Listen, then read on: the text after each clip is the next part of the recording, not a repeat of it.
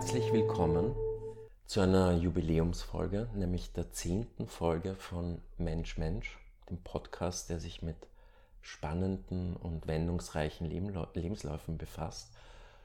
Und diesmal zu Gast die Schauspielerin Petra Morset. Vielen Dank fürs Dabeisein. Ich danke. Ähm, wir werden uns jetzt auf eine sehr umfangreiche Reise begeben, die ins Jahr 64 zurückgeht. Da bist du nämlich geboren in Klagenfurt. Und was ich ähm, gleich mal nicht verstanden habe, du bist in Klagenfurt geboren, aber in Mistelbach aufgewachsen. Wie kam es zu diesem, äh, zu diesem Lebensstart? Also Mistelbach bin ich nicht aufgewachsen, aber Mistelbach war es damals für mich das Tor zur Welt. Mhm. Das muss man sich heute vorstellen, obwohl es heute wieder vielleicht toller ist, weil es ein Nietzsche-Museum gibt. Aber damals sind, also im Weinviertel, es war vom Mistelbach entfernt drei Dörfer. Ernstdorf bei Staats. Bei Staats. Genau, Staatser Klippe ist eine Ruine und da bin ich aufgewachsen.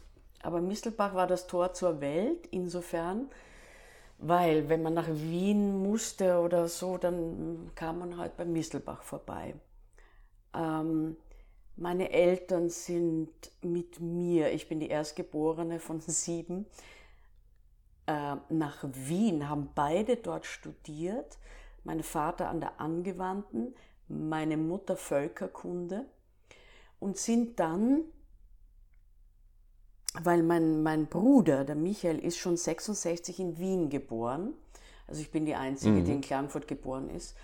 Ähm, sind dann schon, ich glaube, da gab es so eine Zeit, ich sage immer, meine Eltern sind, waren so die ersten Grünen, gab es so eine, eine Stadtflucht ein bisschen, sind viele Künstler auch so ins Weinviertel gezogen. Ich kann mich auch erinnern, dass ich als kleines Mädchen immer Erika Wahl gehört habe, mhm. die im Radio da sehr viel gemacht hat und Maler und so weiter.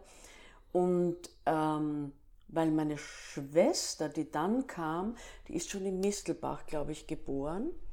Und äh, also es waren ein paar Dörfer ähm, außerhalb von Mistelbach.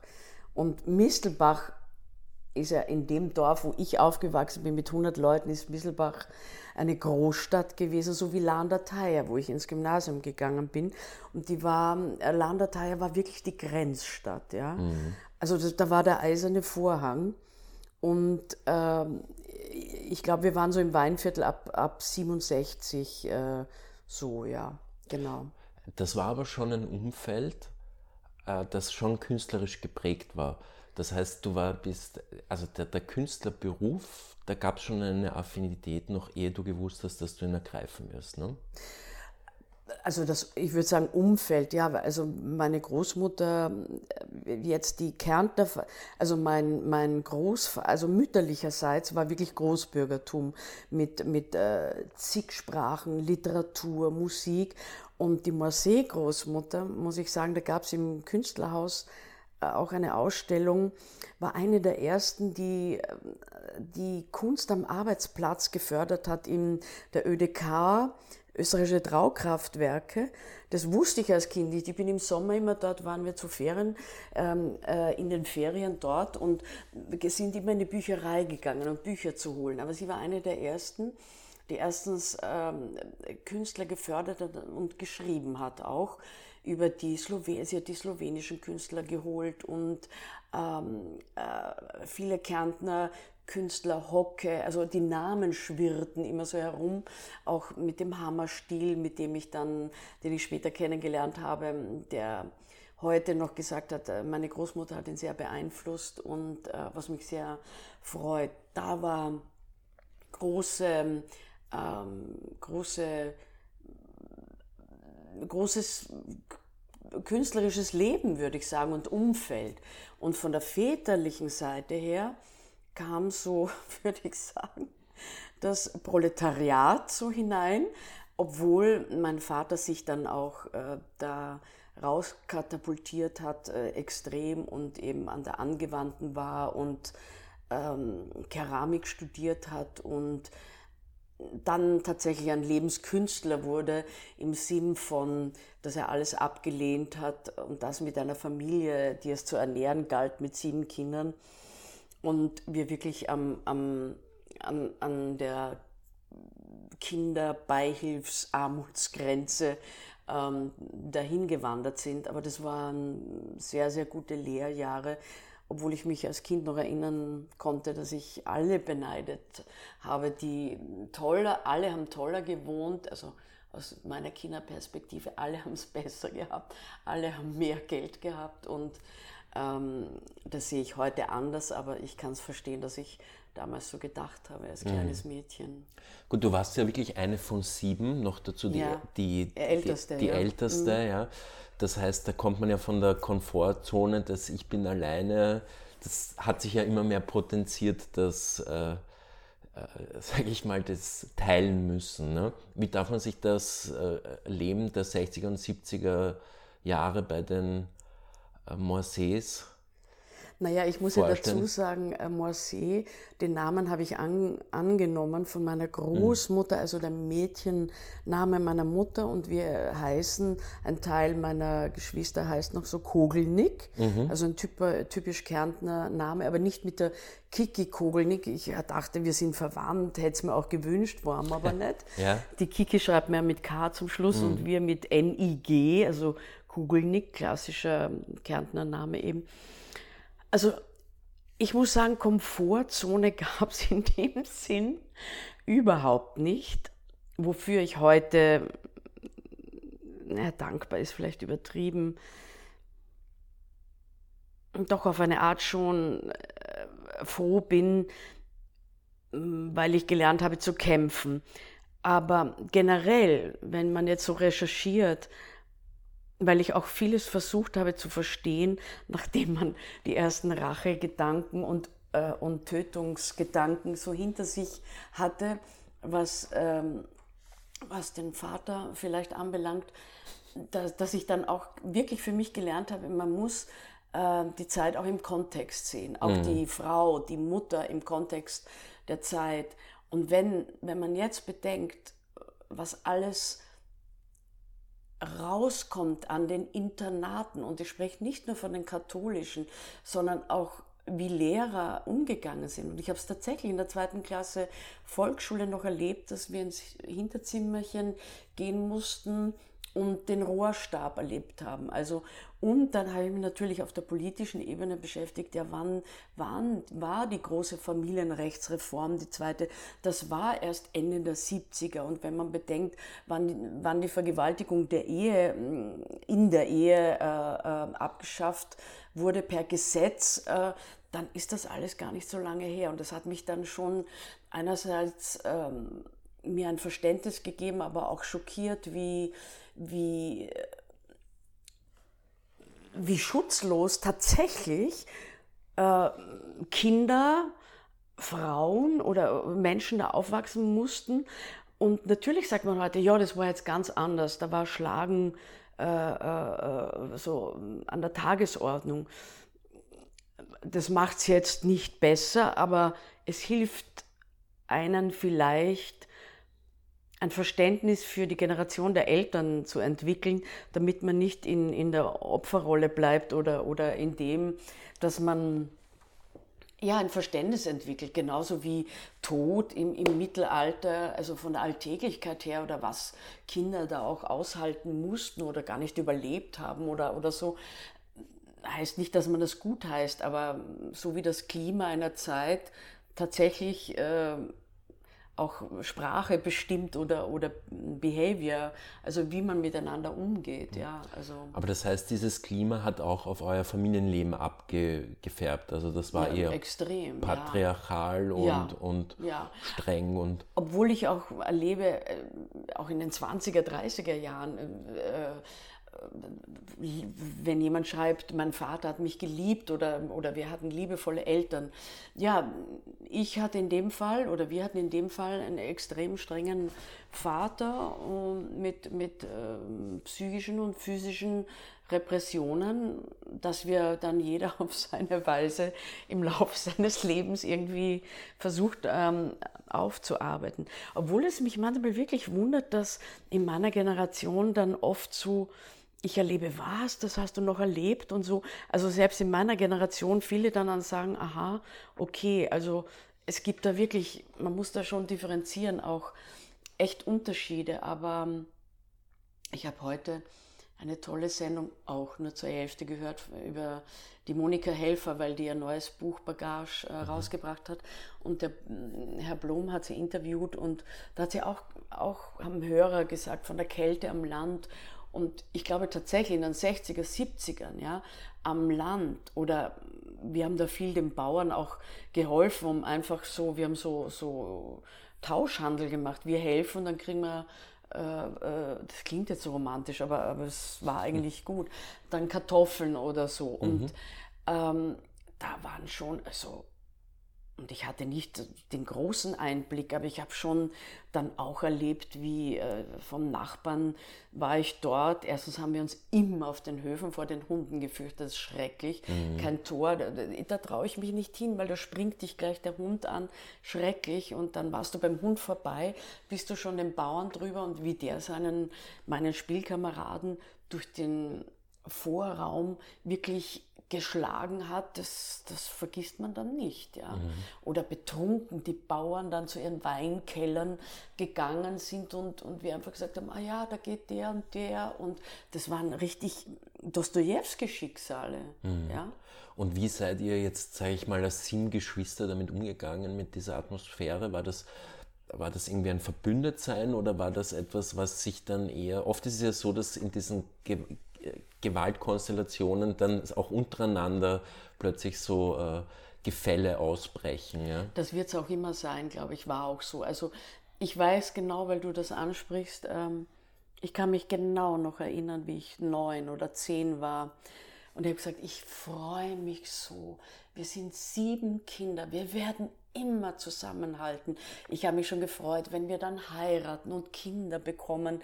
Wir werden uns äh, Geschichten austauschen.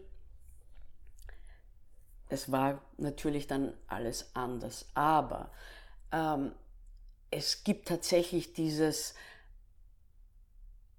so einen Kern, zum Beispiel, wo, wo ich dankbar bin, dass ich zwei Schwestern, also ich habe zwei Schwestern und vier Brüder, zu zweien, die haben wir, die haben sich sehr verschlossen oder zurückgezogen. Die drei Schwestern haben eigentlich sehr immer Kontakt miteinander gehabt.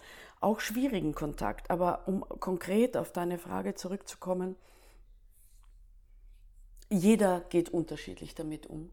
Und jeder auch in einer bestimmten Phase im Leben geht unterschiedlich damit um.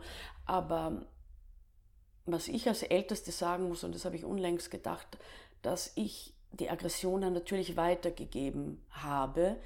Und der zweite hat sie dann weitergegeben und der dritte, also es war wirklich so eine Aggressionsweitergabe. Und das, das, das tut im, im Rückwirken, tut es einfach weh, wenn ich denke, ich habe mir jetzt auch unlängst gedacht, soll ich mich ja mal bei meinen Geschwistern, aber wir, waren, wir haben uns alle nichts geschenkt, ja, soll ich mich mal entschuldigen, dass ich dann einfach so ein, das harte Regiment, was ich erlebt habe, dann einfach so weitergegeben habe, weil ich auch aufpassen musste. Auch zum Beispiel das Überfordern von Kindern, die dann schon auf die kleineren aufpassen müssen. Das kann mal ganz okay sein, aber das ist, wenn man das weiß von, von, von der Psychologie her, ist das eine Überforderung, die für kein Kind gut ist, dass es eine ein Elternrolle übernehmen muss. Dann wird auch wieder projiziert auf dich als, als, als Elternrolle von den Jüngeren, ja. Und das ist ganz, ganz schwierig, ja. Und ich bin auch mit 15 aus dem Haus, ja. Es war eigentlich schon eine Flucht. Im Nachhinein gesehen bin ein Jahr nach Klagenfurt zurück weil mein Vater mir damals willst du eine Frauenberufsschule in Mistelbach glaube ich, war das, oder Klagenfurt und ich wusste, ich gehe nach Klagenfurt so weit äh, weg als möglich und habe mich dann auch dort zerstritten, bis ich dann eh die Schulen abgebrochen habe. Aber das war schon auch ein Entkommen. Und wie ich, das muss man mir vorstellen, wie ich aus dem Haus war, war ich fünf, äh, gegangen bin, war ich 15 und die jüngste war drei. Also da, da merkt man dann jetzt in den Erzählungen, wenn wir öfters sitzen und so, ja, da warst du ja schon weg, warst du ja schon weg und da ist das und das passiert und so. Also da gibt es auch unterschiedliche Narrative von mhm. den Geschwistern natürlich. Da ja. gibt es innerhalb einer Familie unterschiedliche Leben ja. eigentlich. Ne? Wir haben innerhalb einer Familie unterschiedliche Leben, unterschiedliche ähm, Bildungsstufen auch tatsächlich.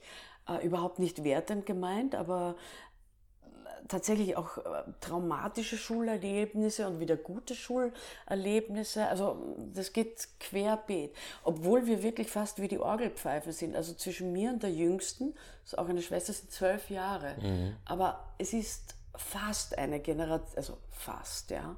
Aber es ist dann doch, mhm. wenn man mit 15 aus dem Haus ist, doch. Und sie ist gerade drei, wenn ich weg bin. Also ja. es ist schon.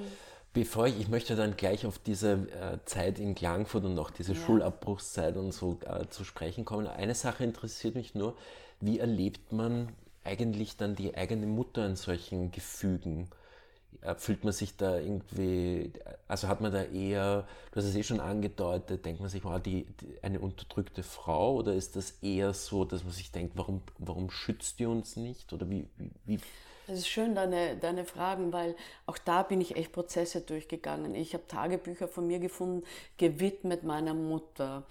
Ähm, also ich habe mich total identifiziert quasi mit dem Opfer. Also ich sage das jetzt wirklich aus der Kindperspektive auch, weil ich natürlich dann gelernt habe, auch, auch Täter und Opfer. Täter ist nicht nur Täter, Opfer ist nicht nur Opfer. Also zuerst war es einmal die Idealisierung der Mutter und das, die totale Solidarität mit der Mutter. Dann kam die Phase des Hinterfragens der Mutter. Und die dritte Phase, und die war schon sehr schmerzhaft für, für unsere Mutter, sage ich in dem Sinn, weil wir relativ gleichzeitig sie bombardiert haben mit Fragen und sie wirklich äh, das war sicher hart für sie oder nach wie vor, weil der letzte Ausweg dann äh, war immer von ihr, ja, dann geht's doch zum Vater und fragt ihn, fragt ihn, ihn das, ja. Ähm, und und ähm, also wie gesagt, es gab da wirklich es gab auch wirklich, muss ich auch sagen, ein totales Unverständnis dann auch für meine, für meine Mutter, im, im, wo ich sage, etwas äh, in einer Situation ausharren oder so innerlich so einen Widerstand zu haben, das kann vielleicht jemand anderen, sprich Vater, auch wieder auf die Palme bringen. Also auch differenzierter zu bemerken, dass das vielleicht ein Haken-Ösen-System war, die haben einander auch bedingt. Also es ist jetzt nicht nur einer, einer nur streng und, und hart. Und ich kann mich schon erinnern, dass ich als Mädchen beim Kirschenpflücken gesagt habe, warum lasst ihr euch nicht scheiden? Also kein, die Kinder eher sind so, lasst euch ja nicht scheiden. Und ich habe sie angefleht, lasst euch scheiden, ja. Mhm. Und nein, das geht nicht, dann tut er uns allen was an und so. Also ganz werde ich es, glaube ich, nie verstehen. Eben aus dem Kontext der Zeit, warum eine Frau in der Situation mit wenig Geld, mit so vielen Kindern, äh, auch in einer Situation stecken bleibt, bis wir, äh, bis, bis der Vater dann wirklich rausgegangen ist aus dem Haus, hat es lang gebraucht und auch die Scheidung, aber letztlich hat sie es geschafft und, und, und wir kümmern, also wir, wir finden jetzt wieder schon langsam so zusammen und auch, dass wir sagen, jetzt wird sie älter, also eigentlich habe ich eh relativ junge Eltern, sie ist jetzt 76 geworden. Ja, ah ja wirklich ja, jung, ja. Ich kann mich noch erinnern, weil in der äh, zweiten Klasse Volksschule, ja, habe ich immer gehört, haben die auch gefragt, wie alt die Eltern sind und ich weiß noch, dass ich gesagt habe, 28. Ja, das stimmt sogar, weil sie hat mich mit 20 bekommen. Genau, und sechs geht man in die Schule, war schon, ja, ja, ungefähr, oder dritte Klasse Volksschule, ja. Und ich weiß von damals noch, dass ich junge Eltern habe, ja. Und sie ist 76 und dass wir da noch einfach, dass man auch Verständnis entwickelt und ab einem gewissen Zeitpunkt auch sagt, ob man so etwas wie jemanden sein lassen ob, ob das auch einem gelingt und auch gut für jemanden ist und so. Mhm. Und dann war ja der Moment, nachdem Mistelbach schon mal die große Freiheit war, war wahrscheinlich Klagenfurt äh, wie New York. Nein, nicht, nicht ganz, ganz so weil wir wirklich immer jeden Sommer, äh, also ich habe Schwimmen im Wörthersee okay. gelernt und wir waren immer in den Ferien, ja. äh, aber es war weit weg von, von, von meinem Vater. Ja, mhm. Das war's oder vom, von, von, von dem, wo es halt sehr hart war und wo man Angst hatte. Das auf alle Fälle, ja. Ähm, und eine Schule, bist du in die Schule gegangen? Ja, ne? ja. Also mein Vater hat damals gesagt, äh, ja, wenn du Matura machst, dann kannst du auch eine Lehre quasi machen. Und damals hat man gesagt, die Knödelakademie, also eine höhere technische Lehranstalt für wirtschaftliche Frauenberufe. Das war eigentlich genau das Falsche für mich.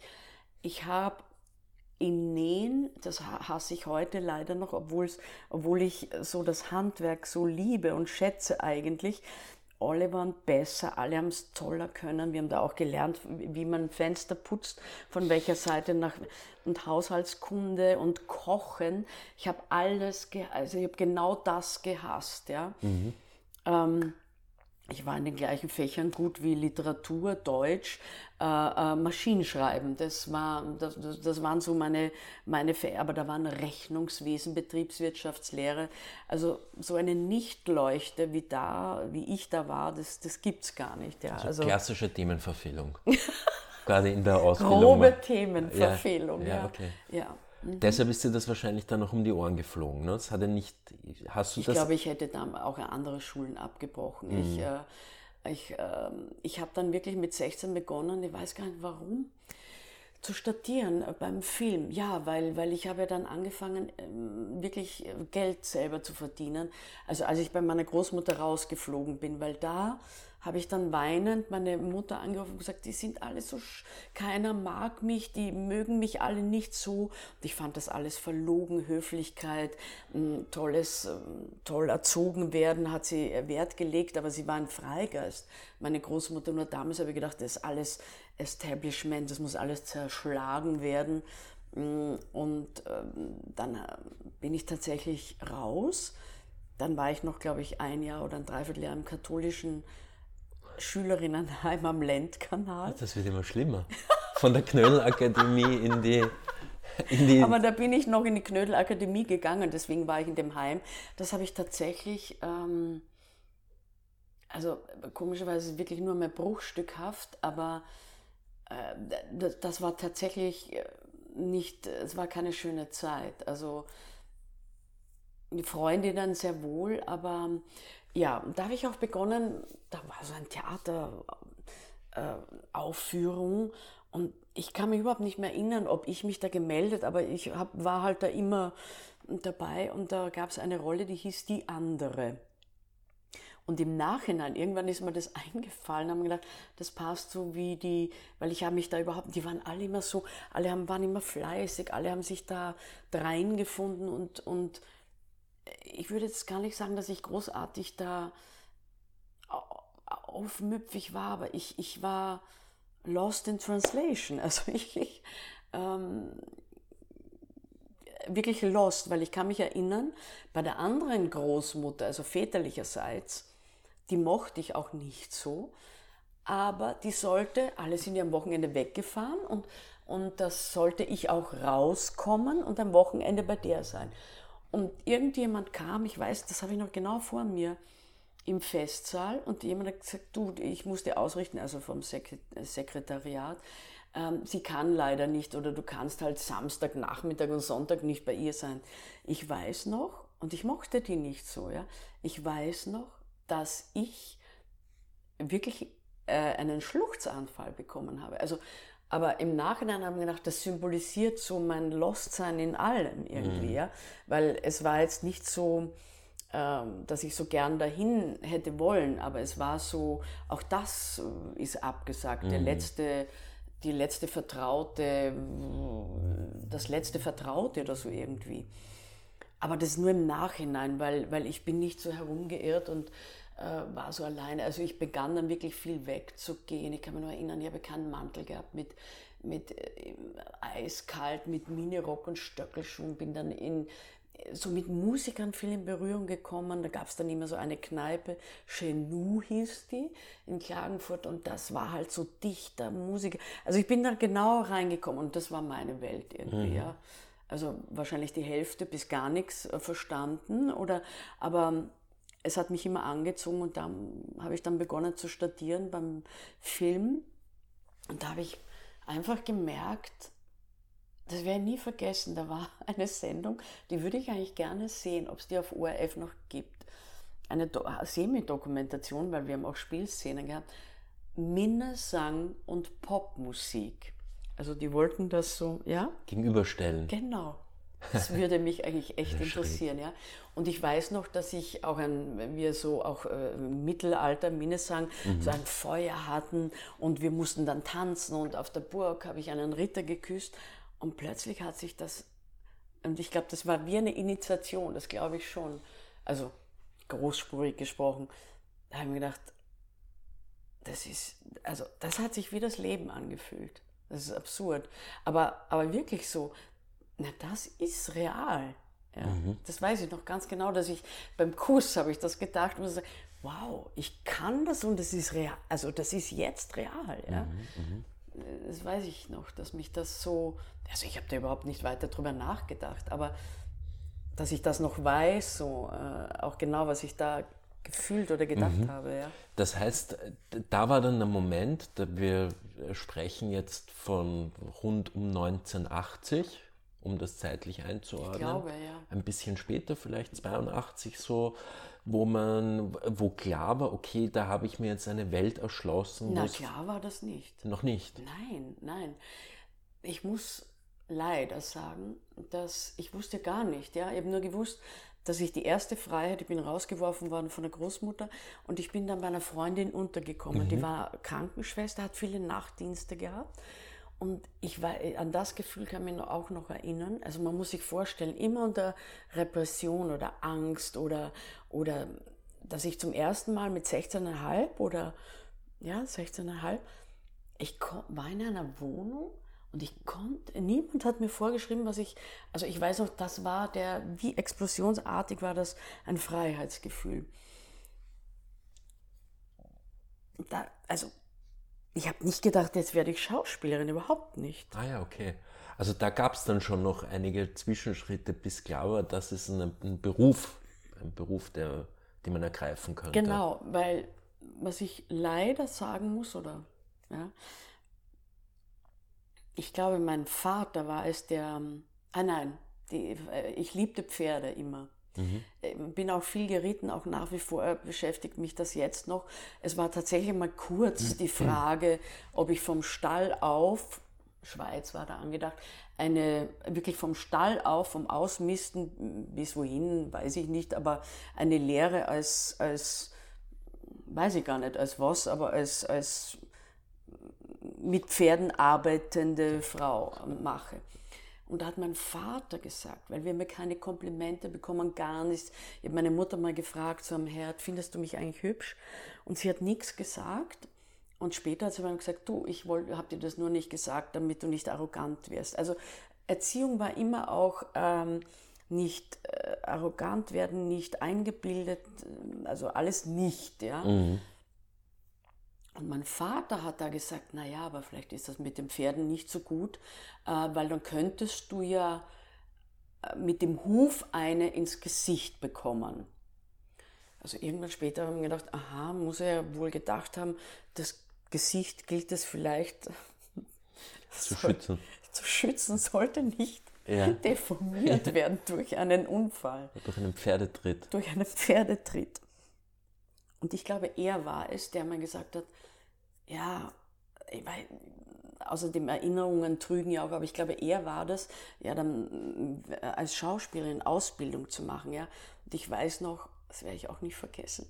Und Reinhard Seminar bin ich ja, bin ich zweimal angetreten, einmal gleich bei der ersten raus, äh, geflogen. Da muss, hat er mich noch das Café Schwarzenberg äh, geschleift und hat gesagt, weißt du was, dieser Beruf ist Blood, Sweat and Tears, weißt du überhaupt, was das heißt? Und ich vor Angst, Blut, Schwert, und Tränen.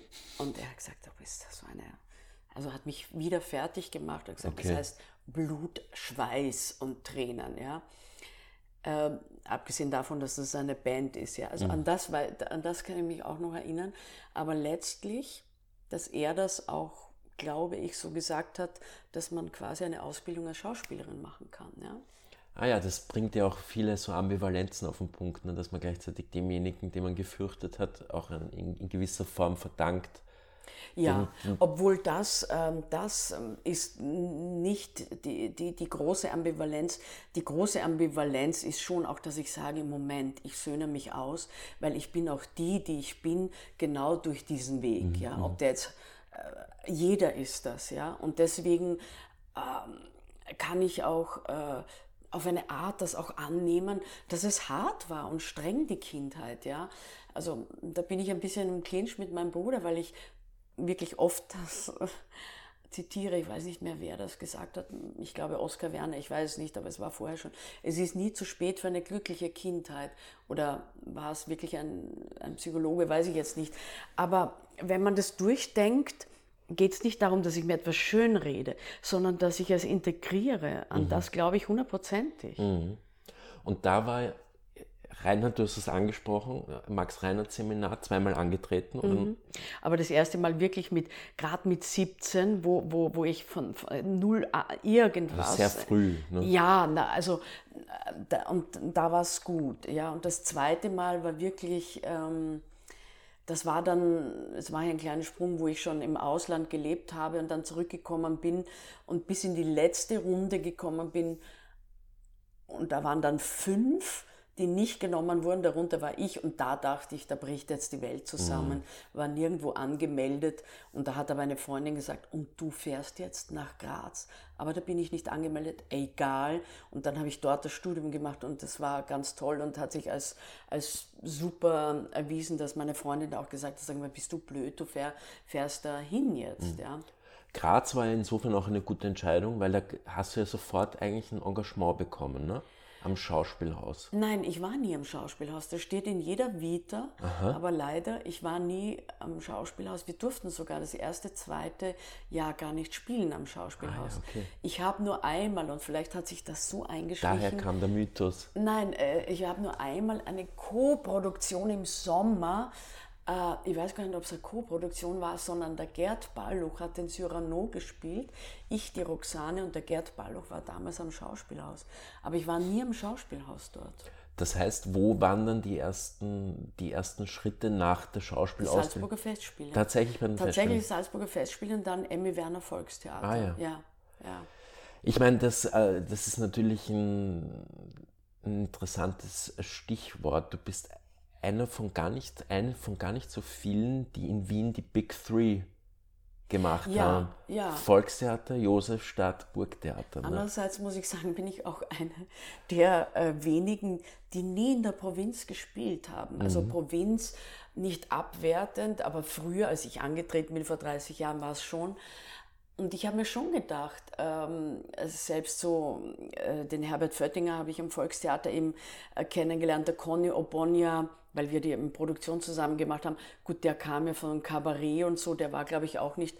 Ich habe mir kurz mal gedacht, sage mal, ich war weder Mannheim noch dort noch dort, aber ähm, ob das so die ersten Jahre, habe ich mir gedacht, hätte ich es ist eh müßig, ich habe es dann abgebrochen, gleich die Gedanken, weil man arbeitet da, wo man arbeitet. Äh, und äh, weiß gar nicht, ob das für mich so, so gut gewesen wäre. Und witzigerweise, ich bin ja wirklich ein halbes Jahr vorsprechen gegangen und ich war immer an den großen Theatern, ob Düsseldorf oder Thalia Theater, dachte ich ja schon, ich werde engagiert von Jürgen Flimm. Mhm. Flimm und war ich dann auch bei den Salzburger Festspielen. Ich wollte sagen, da gab es ja dann noch. Genau, mehr. aber er hat mir geschrieben, ja, Thalia Theater doch nicht, weil wir doch jemanden, der Gast war, nehmen. Und für diese Erfahrung bin ich eigentlich dankbar, obwohl echt ähm, ich der Emmy Werner ja Vorsprechen abgesagt habe, weil ich gesagt habe, ich habe schon ein Engagement und dann wieder gesagt habe, ich habe doch kein Engagement. Aber es war die erste essentielle, und er hat sich okay verhalten, der Flim, was auch sagt, dass es ihm leid tut. Und er hat mir den Brief äh, nach Graz da geschickt. aber es war die erste, erste essentielle Erfahrung, dass man wirklich A, erst glaubt, wenn man den Vertrag hat und, und tatsächlich, dass es, äh, also eigentlich sollte es nicht passieren, wenn jemand sagt, du hast einen Vertrag, aber dass man tatsächlich das erst glaubt, wenn man, wenn man den, den Vertrag hat. Ja. Also, unterschrieben hat. Und es war auch gut eigentlich so, ich habe ein Engagement, so ich habe doch keines, dass man auch einmal gleich so ins kalte Wasser geworfen wird und auch einmal vielleicht eine verletzende Erfahrung mal gleich erlebt. Ja. Also im Nachhinein fand ich das jetzt nicht... Äh, es war, aber ich fand es gut, dass ich es erlebt habe, sagen wir mhm. mal so. Du, also ich meine, Salzburg ist ein ziemlicher Kickstart, das muss man ja schon sagen, ne? so einer. Ja, aber da habe ich von den kleinen Rollen, die allerkleinste mit drei, drei Sätzen, aber ganz toll. Also mhm. damals waren ja auch noch die Festspiele so, dass sie zwei Sommer eine Produktion mhm. und ich habe natürlich mit den Cracks gearbeitet, äh, Schenk, Jesserer und mit Marianne und Rolf Glittenberg und natürlich Salzburger Festspiele 89, wo Karajan gestorben ist. Leider, weil da wurde der Empfang abgesagt, weiß ich noch genau. Und deswegen merke ich mir auch, wenn, mhm. ähm, wann Karajan gestorben ist, äh, auch da gleich einmal so einen Wahnsinns-Hype äh, äh, erlebt hat. Äh, ja, und mit, mit tollen, tollen Möglichkeiten. Hast du in dieser Zeit eigentlich auch äh, äh, ein bisschen, warst du da auch ein bisschen in der freien Szene oder? Null. Null. Ich war nie in der freien Szene.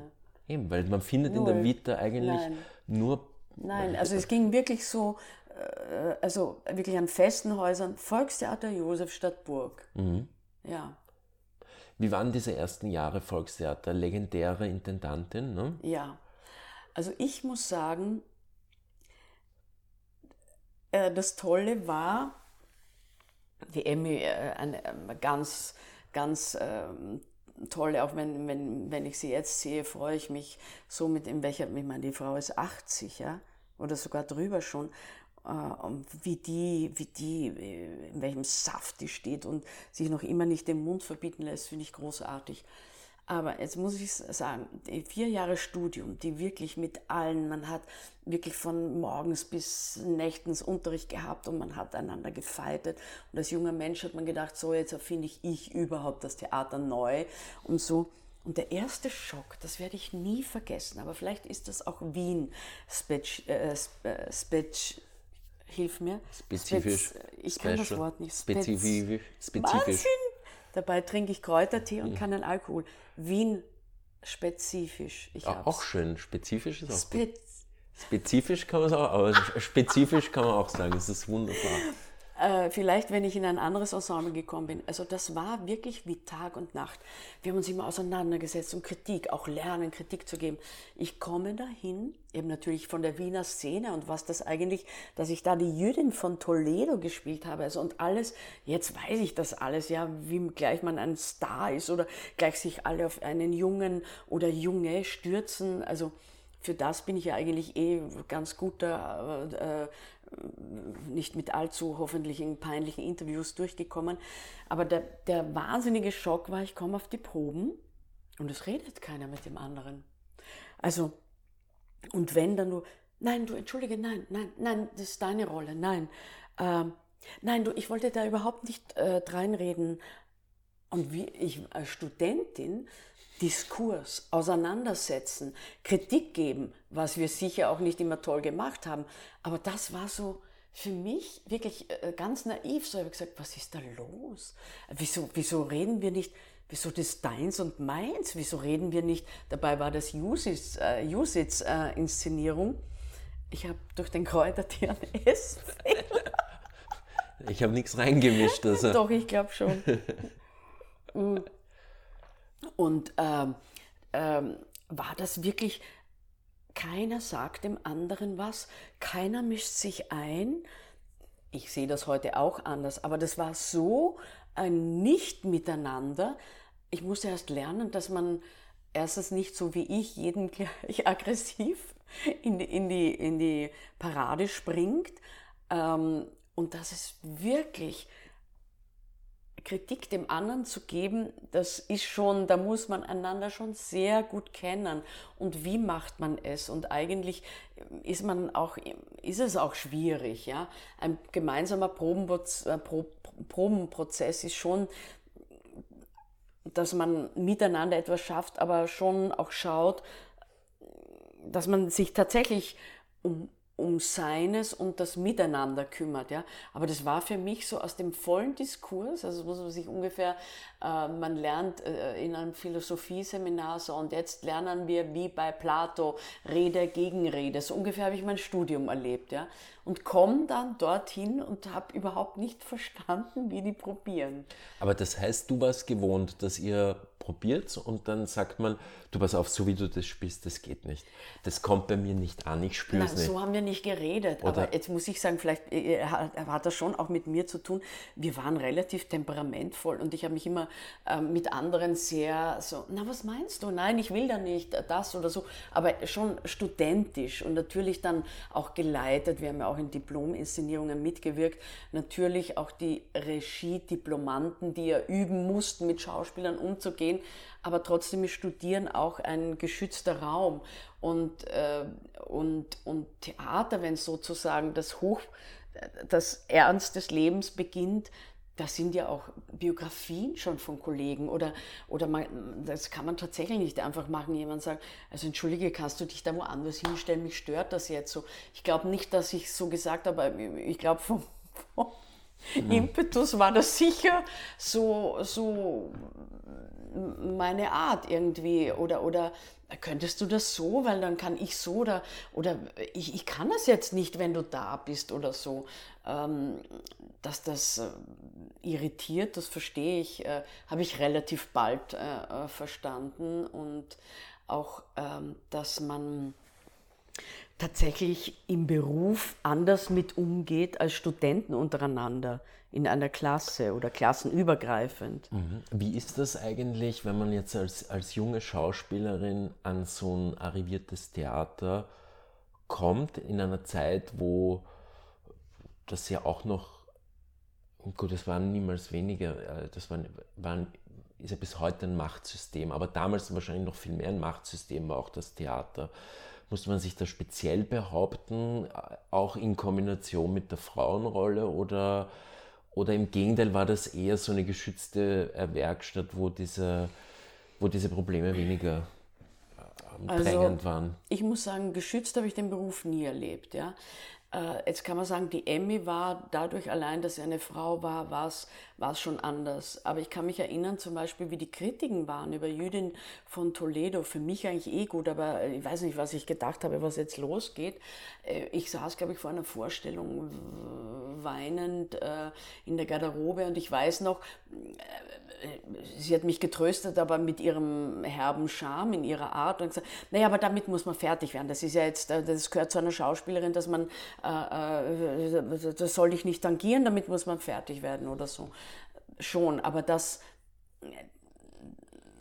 das zähle ich jetzt nicht zu den Härten, wo ich schon gemerkt habe, ähm, entweder habe ich mich durch, äh, durch mein, mein, mein grundlegendes, dass ich ein wütender Mensch bin, eigentlich also ein verletzter Mensch, habe ich äh, mich immer gut wehren können, vielleicht auch einmal gewehrt, wo es gar nicht notwendig war, aber ich habe durchgehend bis in die Josefstadt von den Salzburger Festspielen, von allen Granden immer, aber nur einmal gehört, du Puppel, kannst du da hingehen? Äh, worauf ich gesagt habe, so, ich bin kein Puppel. Natürlich wurde ich gelacht, ich war ein No-Name, ja. Ähm, äh, oder äh, auch an der Josefstadt von Altvorderen, das so und so, durchgehend, natürlich, das erlebst du. Aber ich war immer eine Frau, die, die sich... Ähm, da haben mir die Aggressionen wieder geholfen, die also das überhaupt nicht durch, äh, durchgehen ließ. Aber ja. überhaupt nicht, ja.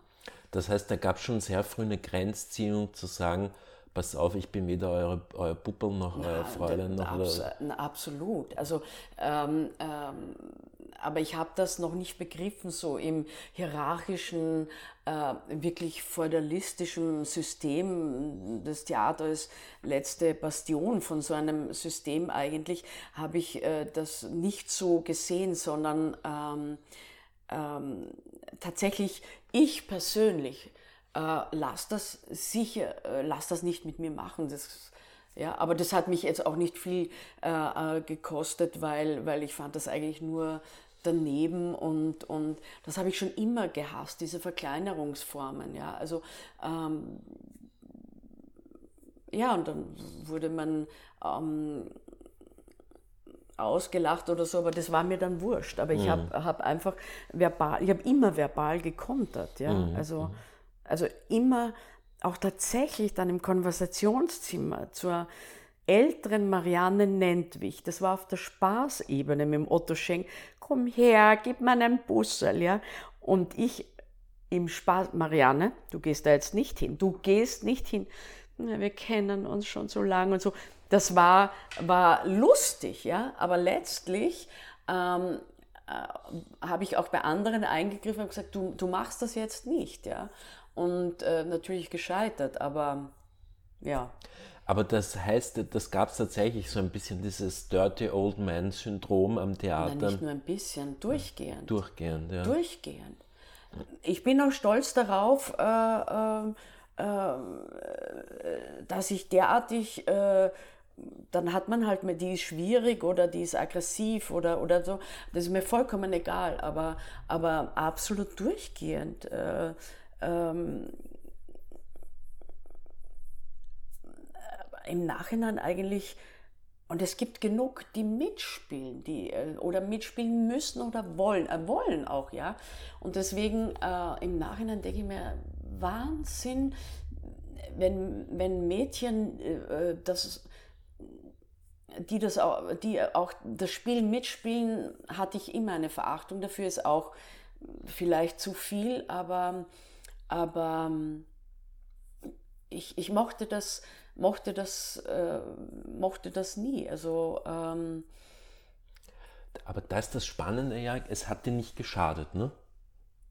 Ich habe mal gesagt, also für, für das, dass ich in Wien eigentlich keine Lobby habe, also auch so, so, so, man musste ja dann schon, ich war dann immer, wer wen kennt und wer, wer da jetzt das Fotoshooting kriegt, weil da und so. Gesagt, irgendwann an der Josefstadt habe ich das gesagt, ähm, also merkwürdig für das, dass ich so, so, so ein Rau, also so, so, so, wie soll ich sagen, ja, so, so meine Meinung gesagt habe, ist sehr erstaunlich, was ich für einen Weg gemacht habe. Mhm ich weiß schon, dass zum Beispiel äh, diese Dirty Old Men sind ja auch dann, ähm, äh, wie, wie Schenk das ja auch war, äh, bei dem hatte ich dann in einer Minute äh, den Respekt. Ich weiß noch, dass die, wir waren die drei Näherinnen und ich weiß noch, dass er, das hat mir die eine Näherin dann quasi erzählt, dass er über mich gesagt hat, weil ich gesagt habe, nein, nein. Hat er, dass er draußen gesagt hat, und ich war ja wirklich ein No-Name, äh, natürlich als Anfängerin, gesagt hat, na, dieser war von einem anderen Stern. Aber, A, ja, Gott sei Dank war ich von einem anderen Stern, sicher nicht, dass ich mir da Sachen gefallen lasse. Genau, das, eigentlich war die Überschrift über mein Leben, äh, ich lasse mir nichts gefallen. Und ich habe auch oft anderen Frauen gesagt, lass, ich, passiert mir heute noch, lass dir das nicht gefallen. Ja? Mhm. Aber er war auch ein großer Mentor dann und äh, hat mich ja natürlich an der Josefstadt dann ähm, auch gefördert. Aber ähm, äh, ich habe immer zu den Direktoren, und das war mir ganz wichtig, immer Distanz gehabt und war per Sie. Und das haben natürlich viele, die einander schon so lange kennen und klüngeln. Und dann sind wir bei ihm zu Hause und da, nein, nein. Mhm. Und das, da, das macht sie dann so schwierig, wenn das so, obwohl für mich auch nicht, wenn ich mit jemandem befreundet bin, kann er sich trotzdem in Ordnung benehmen, finde ich. Ja, absolut, ja. Aber Sollte. Frauen haben dann die, oder, oder die Älteren, die ich da kennengelernt habe, so die Tendenz, na ja, oder diese, diese scheinbare äh, äh, Hörigkeit zum Intendanten. Also das ist für mich das Letzte, wirklich. Wir werden zu dem Thema nochmal intensiver kommen. Ich möchte nur ganz kurz eine Abbiegung machen, bevor wir zu, an die Josefstadt kommen. Ähm, du hast zu dieser Zeit ja auch schon begonnen, intensiver auch Film zu machen und Fernsehen mhm. auch. Jetzt habe ich eine Frage, ist das wie das Schauspielhaus Graz eine Ente oder stimmt das wirklich, dass du in Eis am Stiel mitgespielt hast? Nein, das ist äh, überhaupt keine Ente. Ich habe im Eis am Stiel, am, äh, Eis am Stiel Teil 6, Teil 6 ja. mitgewirkt. Und da springen wir vielleicht zurück, weil das war. Nur das Mikro kurz ja? richten. Ah, okay. Alles live. Ja. ähm, das hat sich in meinen Busen hineingefressen. Das soll es natürlich nicht sein. Ähm, so schau, gut. ah, das ist die Bluse. Warte, ich mache einen Knopf zu, vielleicht geht das. Oder du sagst mir, wenn. Ich sag's ja, dir einfach. okay. Ähm, genau, ich war, bevor ich äh, ausgewandert bin, sozusagen, habe ein halbes Jahr an der Schauspielschule Kraus. Die war ja halb privat, da musste man zahlen. Deswegen habe ich. Ähm, Im ersten Bezirk in der Weiburg. Äh, ja, genau, Gasse. die gibt es noch immer. Ja, ich frage ja. auch manchmal, da war auch die Regina Fritsch und die Ulrike Beimpold und die Regina habe ich ja da kennengelernt und so. Und da muss man aber äh, zahlen und da war ich ein halbes Jahr und dann war großes Casting. Äh, Eis am Stiel. Und zu der Zeit lief Teil 5 und da bin ich mit einem Lehrer hineingegangen, ich habe das gesehen und habe gesagt, nein, das mache ich nicht. Nein, das mache ich nicht das ist ja, das ist ja, das ist ja, das ist nicht toll und das ist so halb äh, semi nicht nett, nicht, na nett habe ich überhaupt nicht in meinem Wortschatz gehabt. Das ist nicht äh, toll, erotisch und überhaupt nicht so, äh, ja. Und dann hat der gesagt, äh, flieg Flieg zum Casting. Ich und Fliegen mit 18. Ich habe weder das Meer gesehen noch irgendwas.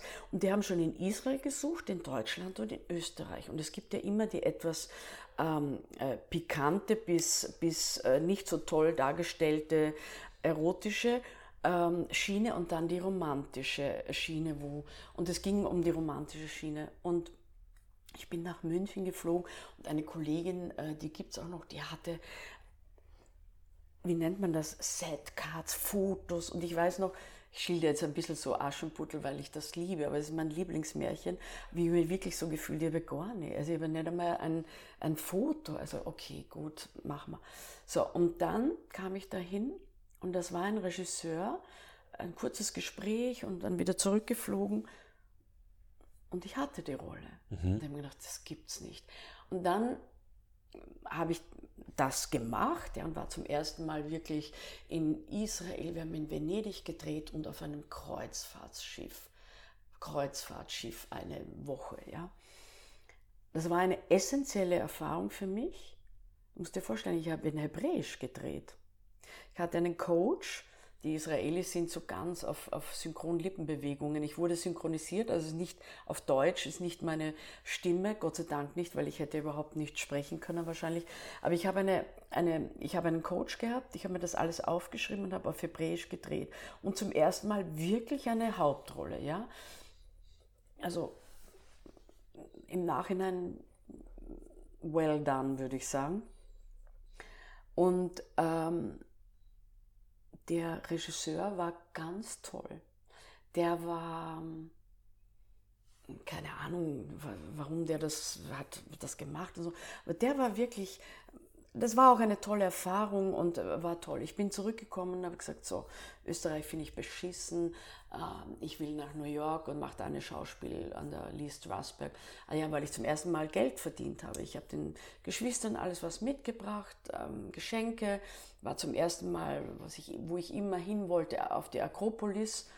Da war ich sehr enttäuscht, weil so viele Touristen herummarschiert sind mhm. und wie das da aussah. Und für mich war Seidlitz, weiß nicht, ob du das noch kennst in der Geografie, der Seidlitz äh, war Akropolis und ich war so eine griechische Sagen-Fan. Ich habe gewusst, Akropolis das ist das Ziel meiner Träume. Aber trotzdem war ich froh, dass ich dort war. Und hatte zum ersten Mal Geld und gesagt, naja, bevor ich nach New York, da kenne ich ja niemanden. Wo kenne ich jemanden? Ja, Tel Aviv, da fliege ich mal hin, habe ein paar Freunde und äh, da ist ja Golan und Joram Globus, die waren wirklich große Studios und die haben vielleicht Verbindungen und so. Und dann bin ich da angekommen und ging so alles schief, was eigentlich schief gehen konnte. Und habe mir gedacht, ich bleibe da. Äh, wollte auch sofort eigentlich wieder zurückfliegen und da hat mich das halt schon auch ge gerettet oder, oder ich habe gesagt, ich baue mir da jetzt was auf. Ich bleibe so lang, bis ich mir da etwas erarbeitet habe und habe ein Jahr in Tel Aviv gelebt. Ja? Mhm. Auch Englisch, Schauspielunterricht genommen, mit Schauspielschulen ähm, äh, Kontakt gehabt und Modeschauen, Getanzte gemacht und serviert und also alles gemacht. Und das war, ich würde sagen, das eine Jahr Ausland mit nichts ist die Grundlage meines Lebens. Das war das Beste, was ich machen konnte. Und inwiefern, was hat dich da, was hat dich da so nach vorne geworfen in dieser naja, Zeit? Naja, dass ich nichts hatte. Also im Sinn von, mir wurde Geld gestohlen, äh, äh, ich wurde schwanger, musste oder habe es abgetrieben, ja, also und das mit 19, ja, wo du, wo, wo, wo du, äh, also ich wurde 20, genau, in, in, in, in Tel Aviv und ich habe mir geschworen, äh, ich ich, ich, ich, ich renne nicht weg. Mhm. Ich, äh, dann wurde es ein Jahr und ich glaube, das, das war gut, ja. Äh, ähm, eine Interessensfrage, was mir an dir immer aufgefallen ist jetzt als, als Filmsehender und als Theatersehender, dass du mh, hm, offenbar immer ein extrem entspanntes Verhältnis gehabt hast, ähm, sowohl zur Hochkultur als auch zur Unterhaltungskultur. Das ist formuliert. Du willst damit eigentlich sagen, also du hast auch viel Blödsinn gemacht. Nein, gar nicht, gar nicht. Aber kann das sein, worauf ich hinaus will, kann das sein, dass dieses Eis am Stiel, dass das die Initiation war, zu, zu sagen, nein, es gibt auch eine, es gibt gewisse Unterhaltungsformen, da habe ich Lust. Nicht. Nein, sondern es ist der Stantepede-Standpunkt, wie die Leute mich fragen, dass ich in meinem Leben nichts bereue, was ich getan habe, außer wenn ich einen Menschen verletzt habe. Das ist eigentlich das Einzige, was mir äh, mehr, äh, worüber ich nachdenke. Aber dass ich zu allem, was ich gemacht habe, stehen möchte. Das ist das Einzige, warum ich es mit Vehemenz auch erwähne, weil ich es sinnlos finde. Ich habe darüber nicht nachgedacht, ist das jetzt Unterhaltung? Mhm für mich war es eher ein Indiz, dass ich als Junge, die von wirklich von dem Beruf an sich oder Unterhaltung oder Hochkultur waren überhaupt keine Termini, die ich, äh, mit denen ich mich auseinandergesetzt habe. Für mich war ausschlaggebend oder ist ausschlaggebend, dass ich mit 17, auch wenn es eine Hauptrolle ist, der, der Impuls war, nein, das mache ich nicht. Und weil, das war ein jüdischer älterer Lehrer an der Kraus, der dann abgew äh, abgewogen hat äh, und eigentlich, der hat mich nicht überredet, aber auch Argumente reingebracht hat, die mir eingeleuchtet haben. Und im Nachhinein war ich ja nur froh, dass ich das gemacht habe über die Erfahrung und dass es dann Israel nach sich zog. Ja? Mhm. Aber, aber den, den Film an sich, äh, der erste war toll, alles andere ist Schrott. Ja? Und, ähm, äh, aber ich nichts. Äh, äh äh, äh, auch so ausmerzen will aus der Biografie, das finde ich lachhaft. Mhm. Mhm. Beantwortet das äh, deine Frage? Ja, ja, total. Ja. Ich, ich, versuche immer. Du hast noch mehr Ehrfurcht vor mir. Ja, ja ich, ich, ich, ich, projiziere immer in alle biografischen Stationen irgendwas Gro also dass sich da irgendwas Großes entsponnen hat, dass da ja. die, die Geburt. Ja, aber es hat es ja. Also ich finde es groß. Wenn Nur man, anders, als ich gedacht habe. Ja, anders als du gedacht hast. Also, oder ich zumindest finde es gut, dass ich äh, zu, zu allem, was ich getan habe, jetzt im Sinn von, von, äh, von Filmen oder so, dass ich mich äh, dafür nicht schäme, auf keinen Fall. Also, äh, aber viel hört man ja dann, oh Gott, es kamen Nacktfotos von mir raus oder oh Gott, Heiner Lauterbach hat mal einen Softporno synchronisiert, ja. Abgesehen davon, dass das weit weg ist von dem, was ich gemacht habe. Eis am Stiel ist, äh, man kann nur sagen, der war leider nicht gut, aber Hast du das zum Beispiel gewusst? Es wurde nämlich eine Dokumentation gemacht, dass Eis am Stiel 1 bei der, zur Berlinale eingeladen wurde, weil 78 der wirklich, da war ja noch nicht La Boom. Und das, sind, das waren wichtig für die Aufklärung, das waren wichtige, also im Sinn von, dass man sich zum mhm. ersten Mal, es war eine deutsch-israelische Koproduktion, nach wie vor dann auch, dass man sich getraut hat, mal darüber zu reden, das anders zu zeigen. Das habe ich nicht gewusst. Mhm. Ja, ich ich Der NDR hat nämlich eine Dokumentation mhm. gemacht, auch mit mir ein Interview gehalten ähm, wo sie aber dann nur eigentlich so mehr oder weniger Schicksale mhm. reingenommen haben. Aber der hat mir das gesagt. Deswegen hofften sie auch, dass die Dokumentation vor zwei Jahren zur Berlinale kommt, war aber dann nicht.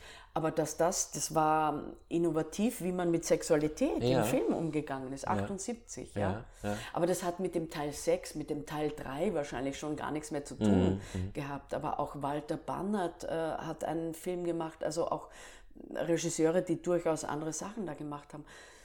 Nein, ich möchte deine großen Erwartungen oder was du dir zusammengereimt hast, nicht enttäuschen, aber ich freue mich über mich. A, dass ich den Impuls hatte, nein, das mache ich nicht. Also, dass ich sehr wohl ein Empfinden hatte, nein, das, das finde ich zu, zu billig gemacht. Mhm. Und dass ich dann auch sage, ja, das habe ich gemacht und das war ein wichtiger Teil mhm. meines mhm. Lebens.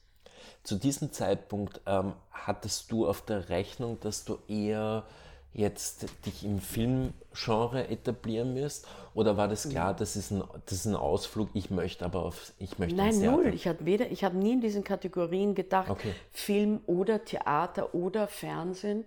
Äh, ähm, äh, das war immer parallel, mhm. tatsächlich. Mhm. Ja. Ich konnte natürlich dann durch die Josefstadt, wo man wirklich jeden Abend gespielt hat, am Wochenende doppelt und dann, dann auch noch Kleinkinder, ähm, kamen ja viele Projekte nicht zustande. Aber ehrlich gesagt, der Film begleitet mich. Ich habe ja auch einen Film, äh, Filme gemacht in Israel, begleitet mich eigentlich seit dem Statieren äh, übrigens auch statieren bei Dorf an der Grenze von Fritz Lehner, mhm. wo ich wirklich nur so Volk, äh, wo wir so hinten herumrannten. Ähm, das war mit 16,5, glaube ich. Aber seitdem habe ich meiner Wahrnehmung nach kontinuierlich Film gemacht. Mhm, ja. Mhm. Nach dem Volkstheater kam tatsächlich die Josefstadt. Ja. Und zwar sofort, ne? Das war Nein, es war so, ich habe an der, ähm, am Volkstheater war ich sehr unglücklich. Äh, Tatsächlich? Ja. Warum? Äh, komischerweise, äh, ich habe gekündigt. Also das klingt jetzt so, ja, aber ich habe tatsächlich gekündigt.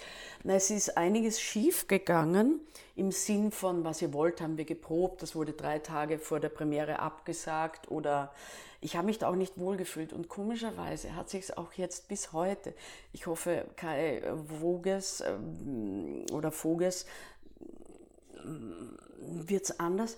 Ich habe mich auch als Zuschauerin später, ich habe mich nie wohlgefühlt. Irgendwas zwischen Bühne und Zuschauerraum, das klingt jetzt ganz blöd, irgendwas war da, was nicht gezündet hat. Ja, und es waren aber auch tolle Sachen. Obwohl im Hamburger Schauspielhaus, und das war ja auch Helmer und Fellner, war das, war, war das ganz toll. Ja? Ich habe mir gedacht, liegt es am Haus, aber irgendwas oder am Publikum oder ist das noch so das Gewerkschaftstheater, das da, äh, das ja mal wichtig war, dass das gegründet wurde. Irgendwas ging da von der Energie nicht zusammen. So habe ich empfunden. Und äh, ich habe tatsächlich gekündigt, weil auch die Aufgabe, ja, ich habe... Äh, habe mich ähm, äh, nicht wohlgefühlt. Und ich weiß noch, dass ich äh, bei den Salzburger Festspielen mit dem Herrn Schenk ein Gespräch hatte und ähm, äh, damals war, weil ich das auch als Diplomrolle hatte, selbst erarbeitete Rolle, habe ich zu ihm so gesagt, ja, ich würde gerne, ähm, äh, ja, Liebelei, das würde mich interessieren. Und, und, und dann war es tatsächlich so, dass der Karl-Heinz das ja äh, machen sollte oder gemacht hat natürlich und der hat mich überhaupt nicht am Schirm gehabt und mochte mich, glaube ich, auch nicht im Sinn jetzt für die Rolle, ja.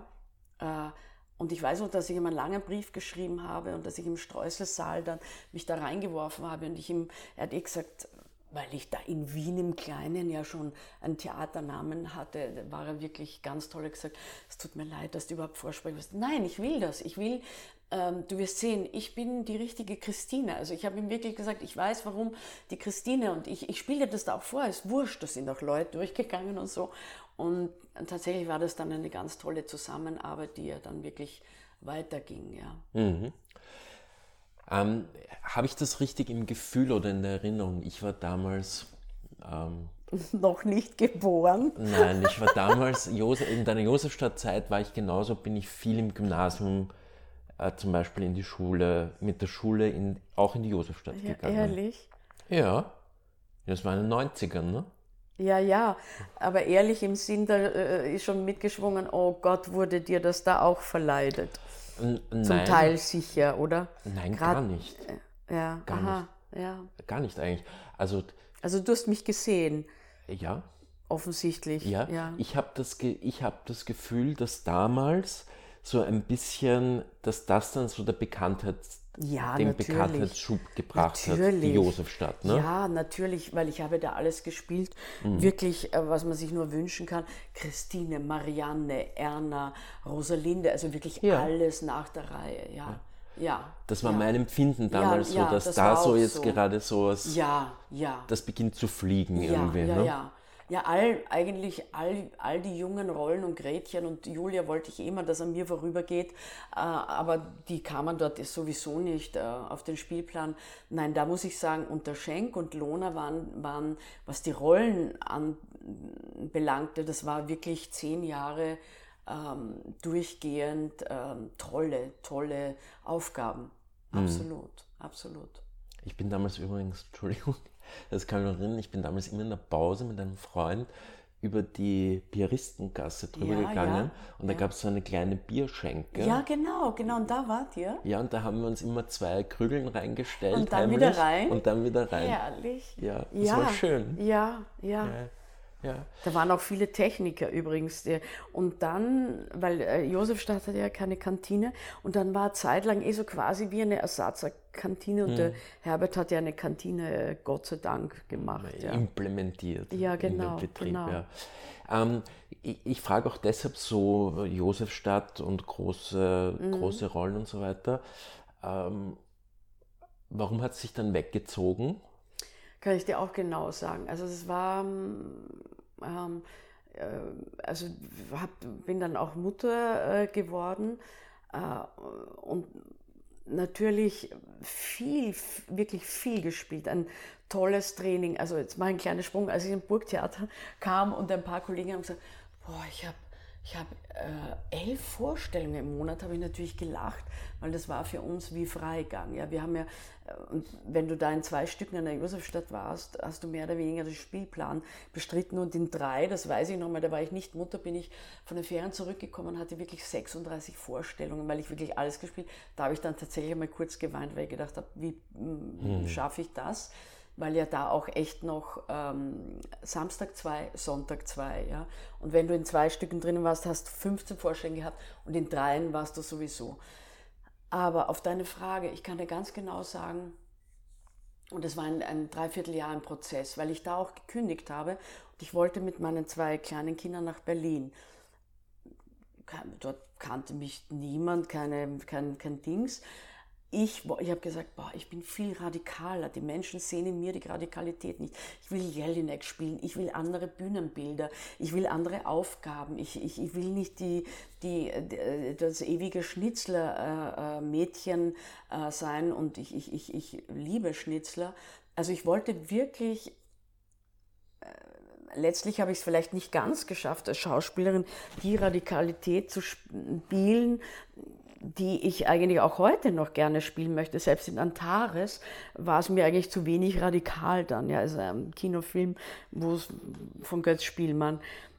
Und deswegen wollte ich schon fort. Also ich habe gemerkt, ich äh, und ich muss sagen, die haben wirklich toll reagiert, auch der Lohner und haben mir dann noch eine tolle Hauptrolle angeboten, äh, um, um sagen, nein, und, und, äh, und ich wirklich gesagt, nein, ich, ich brauche brauch eine andere Auseinandersetzung, textlich, stückmäßig, ästhetisch, ästhetisch, das, und das Tolle war wirklich, in dem ganzen Hochflug von der Josefstadt und Bekanntheitsgrad hat sich die Burg nie interessiert. Und ich habe da schon einmal angeklopft, kann ich nicht mal gastieren oder so? Nie, nichts, ja.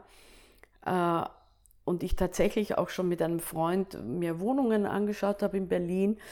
Und, äh, und dann hat, hat sich die Tür zum Burgtheater geöffnet. Also das ist schon eine essentielle, tolle Erfahrung. Und ich muss sagen, ich bin ja war ja dann auch so der erste Zusammenbruch. Durch das viele Arbeiten und die zwei kleinen Kinder bin ich ja dann im Verschwendern, das war eine, nicht eines der letzten Stücke, das war Oscar Wilde, aber bin ich ja da auch zusammengebrochen und, und äh, ist mir das Zwerchfell tatsächlich gebrochen, wusste gar nicht, dass es das gibt. Ja. Das höre ich auch zum ersten Mal. Ja, Zwerchfellbruch kann man aber auch ohne Schmerzen okay. auch leben, aber wenn es massiv ist, so wie bei mir, ich dachte, ich habe ein Magengeschwür oder eine Nierenkolik, ehrlich gesagt. Also es ist wie Kolik. Und es war dann so schlimm, dass ich echt äh, eine Vorstellung abgebrochen werden musste. Und das war schon so ein, da habe ich schon gewusst, da, und dann auch mit allen zerstritten an der Josefstadt und tatsächlich ist das wohl so ein Ablösungsprozess von mir, dass ich dann alles, äh, äh, alles wütend äh, zerschlagen muss, offensichtlich, mhm. ja. Äh, es waren Freundschaften auch und, und dann tatsächlich mit allen ja, wirklich ähm, wahrscheinlich ja, zertrümmern müssen, um da rauszukommen. Aber es war schon jetzt nicht so leichtfertig, ach, ich kündige, sondern das war ja schon eine Heimat auch für mich und, und ich wurde da ja großartig beschenkt. Also, und das werde ich auch nie vergessen, sondern ich wollte tatsächlich die Herausforderung, wollte textlich und ästhetisch komplett andere Herausforderungen.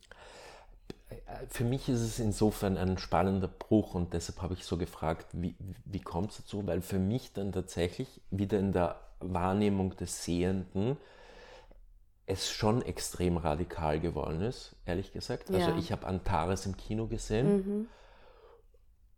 Und habe mir gedacht, boah, abgefahren. Mhm. Ja. Voll abgefahren, ja. Also ja. eine Josefstadt, also ja. jemanden, den ich das erste Mal wahrgenommen ja. habe als Josefstadt-Schauspielerin, da musste ich natürlich, ja klar, jetzt ist, jetzt ist schon Burg, also mhm. da, da kommt jetzt vielleicht nochmal eine Nuance, Raffinesse ja, dazu. Jelena Gionke wurde, ja. habe ich dann gespielt und ja.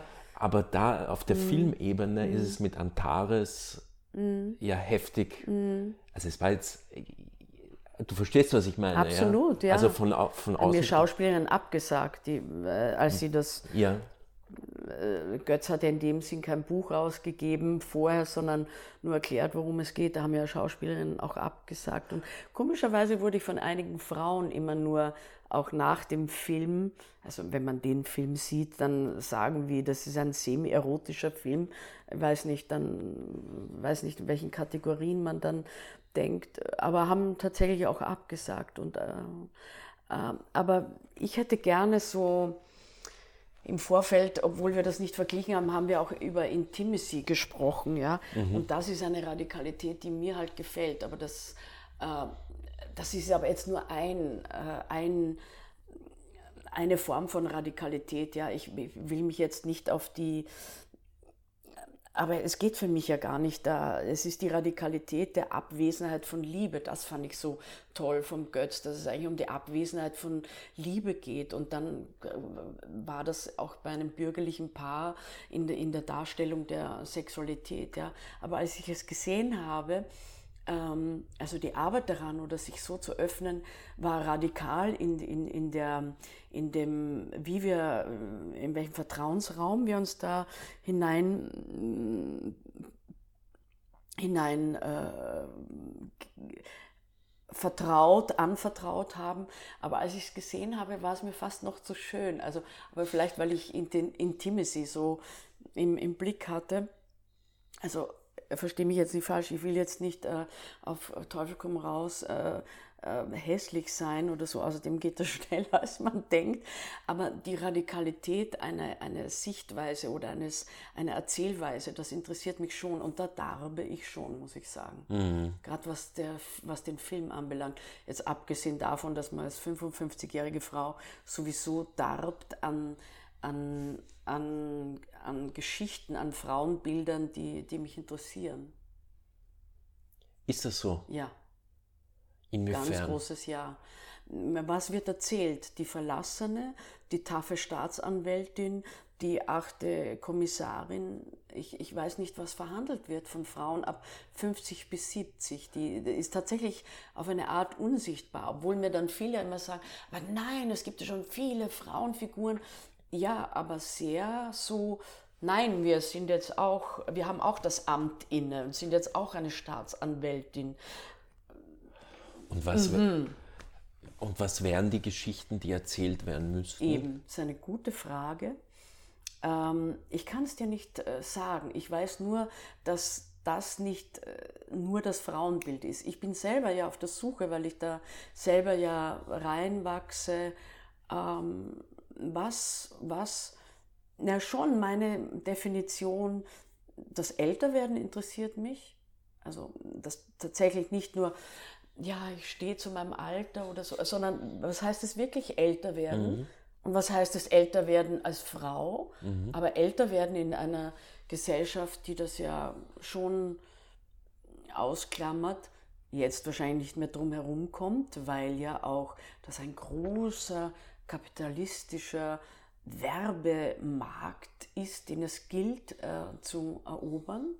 Das merkt man schon langsam wirklich jetzt. Die, die wie nennen wir Golden, Golden Ages? Oder? Ja, genau, oder wir sind die Babyboomer. Die, die Boomer, ja, ja, ja, genau. wir sind die, also ich bin die Babyboomer-Generation, ja, ja. die ja jetzt, also ich bin 64, bin jetzt 55, die jetzt beginnen äh, äh, wirklich, aber noch sehr lang alt zu werden, sprich wenn man gesund bleibt oder nicht der Pflege anheimfällt, auch sehr lange äh, äh, Geld, äh, also Kapital, äh, äh, auf, Geld auf den Markt werfen kann. Ja? Mhm, mh. Also Marktware. Ja? Mhm. Das interessiert mich, würde mich interessieren. Mhm.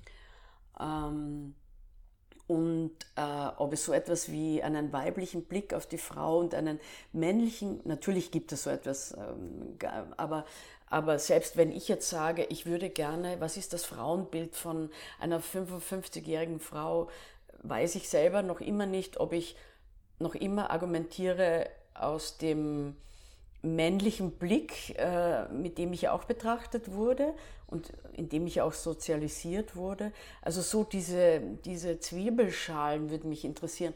Das ist jetzt sehr, sehr peripher, weil wie willst du deine Geschichte äh, schreiben? Aber das, also was wäre da der Kern der Geschichte? Aber, aber schon grundsätzlich kann ich sagen, wie, wie das, das Menschenbild, da, da finde ich, wird, natürlich muss es spannend sein. Natürlich ist es auch toll, wenn es eine Komödie ist, ja, aber ich, ich wünschte, ich könnte schreiben, dann würde ich mir das selber schreiben. Ich habe mir tatsächlich überlegt, ob ich das jetzt einfach machen soll, im Sinn, dass ich konkreter aufschreibe, welche Geschichten würde ich eigentlich gerne hören oder mhm. sehen. Und spielen dann auch. Ja, ja aber das traue ich mir ja noch am ehesten zu. Aber äh, so kann ich ja nur für mich aufschreiben, was würde ich gerne sehen ja. und hören. Ja. Hast du jemals überlegt, Regie zu führen? Das haben mich schon viele gefragt. Äh, dadurch habe ich es überlegt. Ich glaube, ich kann das nicht. Aha.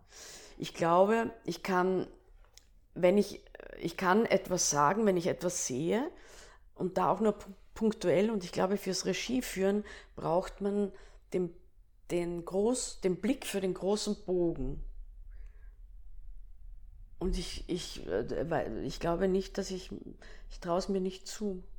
Ich habe es aber nicht, noch nicht probiert. Mhm. Und wenn du so, wenn du die, deine Rolle in dem Spiel jetzt definieren würdest, siehst du dich mehr als Gestalterin oder mehr als Werkzeug? Ich habe mich nie als Werkzeug gesehen. Ich, ich, äh, äh, dagegen verwehre ich mich absolut. Und das mache ich dann immer ganz vehement, wenn dann wirklich gut gemeinte Besucher vom Burgtheater, na, mein Gott, was ihr alles so machen müsst. Ich habe gesagt, wir müssen das nicht. Und natürlich gibt es die Leute, die einem etwas aufzwingen. Aber da sind wir wieder halt bei mir, wenn ich etwas nicht machen wollte, mache ich das nicht. Und diese, diese Selbstständigkeit der Schauspieler wünsche ich mir. Und, und, und das ist aber noch so das Bild äh, äh, vieler Zuschauer, so, naja, die Armen, die mussten das ja machen. Oder natürlich gibt es die Geh von A nach B, ja.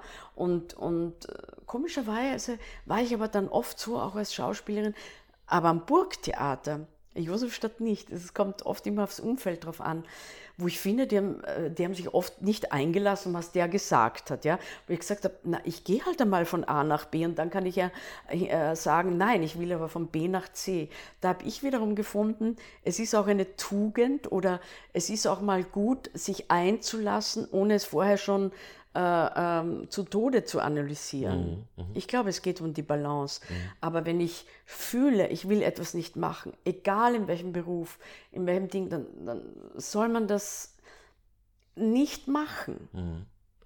Ich habe, ähm, mein Empfinden als Theatergeher war, dass die, die Burgzeit eine fantastische Zeit war, vor allem die, die auch die Nullerjahre mit Ja. auch, auch, auch wirklich tollen Rollen, mit Ja. klassischen Rollen, Ja, ja. aber auch mit so Sachen wie äh, Nila Büt, Ja. Some. Girls, also wirklich fantastische und auch in der Ästhetik ganz seltsame, ganz seltsame Stücke. Und eine Besonderheit ist bei dir, du hast ja wirklich, du hast drei Intendanten, drei Intendanzen erlebt, ne? Bachler, Hartmann und dann Bergmann. Ich war zwischenzeitlich in Deutschland. Wann warst du in Deutschland? Bei der Ja. Hartmann-Zeit?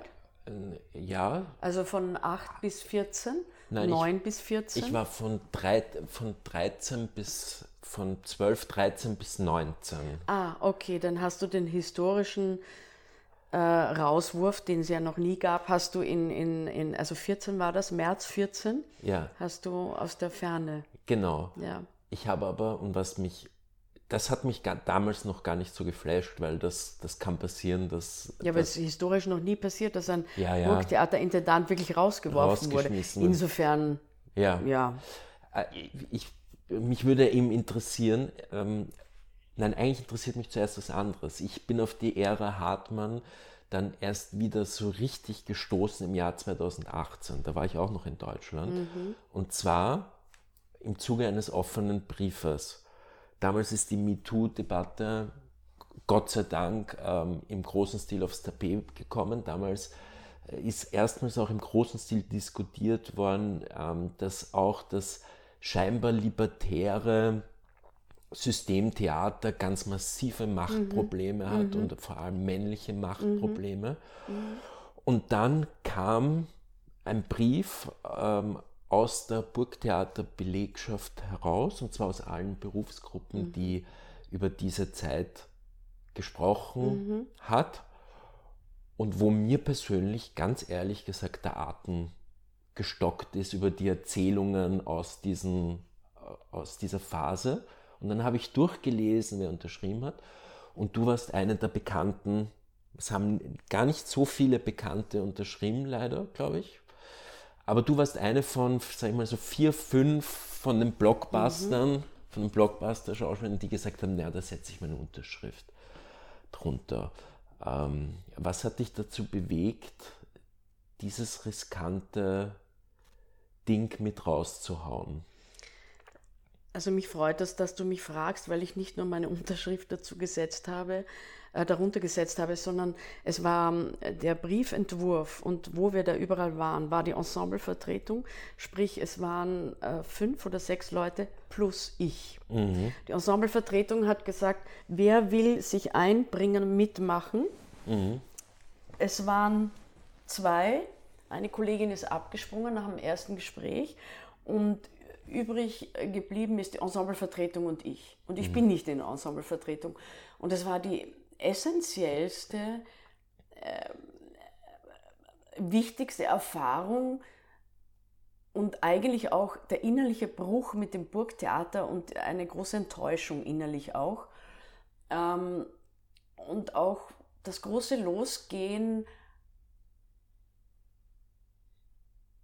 was heißt Solidarität, was heißt Zivilcourage, was heißt ähm, mutig sein in einem Land, an einem Theater, wo dir eigentlich nichts passieren kann. Es wird dir eigentlich alles reingeschoben und tatsächlich von einer Firma, die 500 oder 600 äh, große äh, Firma ist mit 500, 600 Leuten. Es haben exakt 60 oder 62 unterschrieben, davon 22 Schauspieler und davon weiß ich jetzt nicht, wie viele pragmatisiert, sprich, das gibt es ja jetzt schon länger nicht mehr, die können gar nicht gekündigt werden. Das war für mich ein, ein inneres Zusammenbrechen, weil ich äh, noch ganz naiv, also so mein Vorbild ist die Jeanne d'Arc oder ich, ich liebe mich als Kämpferin zu sehen, das ist aber ganz persönlich, ja. Und, und wir halten zusammen schon differenziert bitte und sachlich und, und, äh, und das war überhaupt nicht so. Das, wir wurden angefeindet, weil wir, bevor wir das im Stand, in die Standardredaktion gegangen sind, waren wir bei einer Medienanwältin, die ganz toll war, die eh sehr bekannt ist, die Frau Windhager, die auch die, die ähm, äh, Skiläuferin, die gesprochen hat, äh, berät. Ähm, die Nick, wie heißt sie? Nicola Werdenig. Ja, Werdenig und auch jetzt, die fightet auch vom, vom EuGH und so. Also ganz, ganz äh, toll. Und was toll war, wie wir weil wir haben oft, äh, äh, der Ensemblevertreter Philipp Haus war da, da, wir haben Konferenzschaltungen, wir haben einander angeschrien, wir haben geweint, wir haben, es ging wirklich nur, wie, wie setz, was bringen wir rein?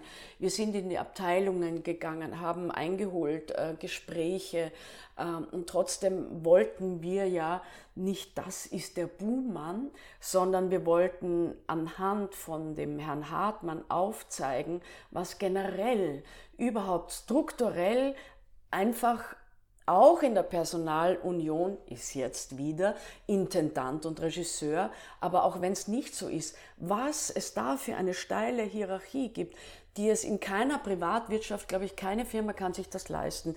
Und auch, was ist am Theater, da wir mit Gefühlen, mit Körpern, das ist ja wie bei Tänzern, ganz nah einander kommen oder wie Antares, wo man ein, so ein Vertrauen haben muss, äh, wie, äh, wie gehen wir miteinander um? Und wir haben, glaube ich, auch aufgearbeitet, weil natürlich die Frage kommt, aha, warum jetzt erst?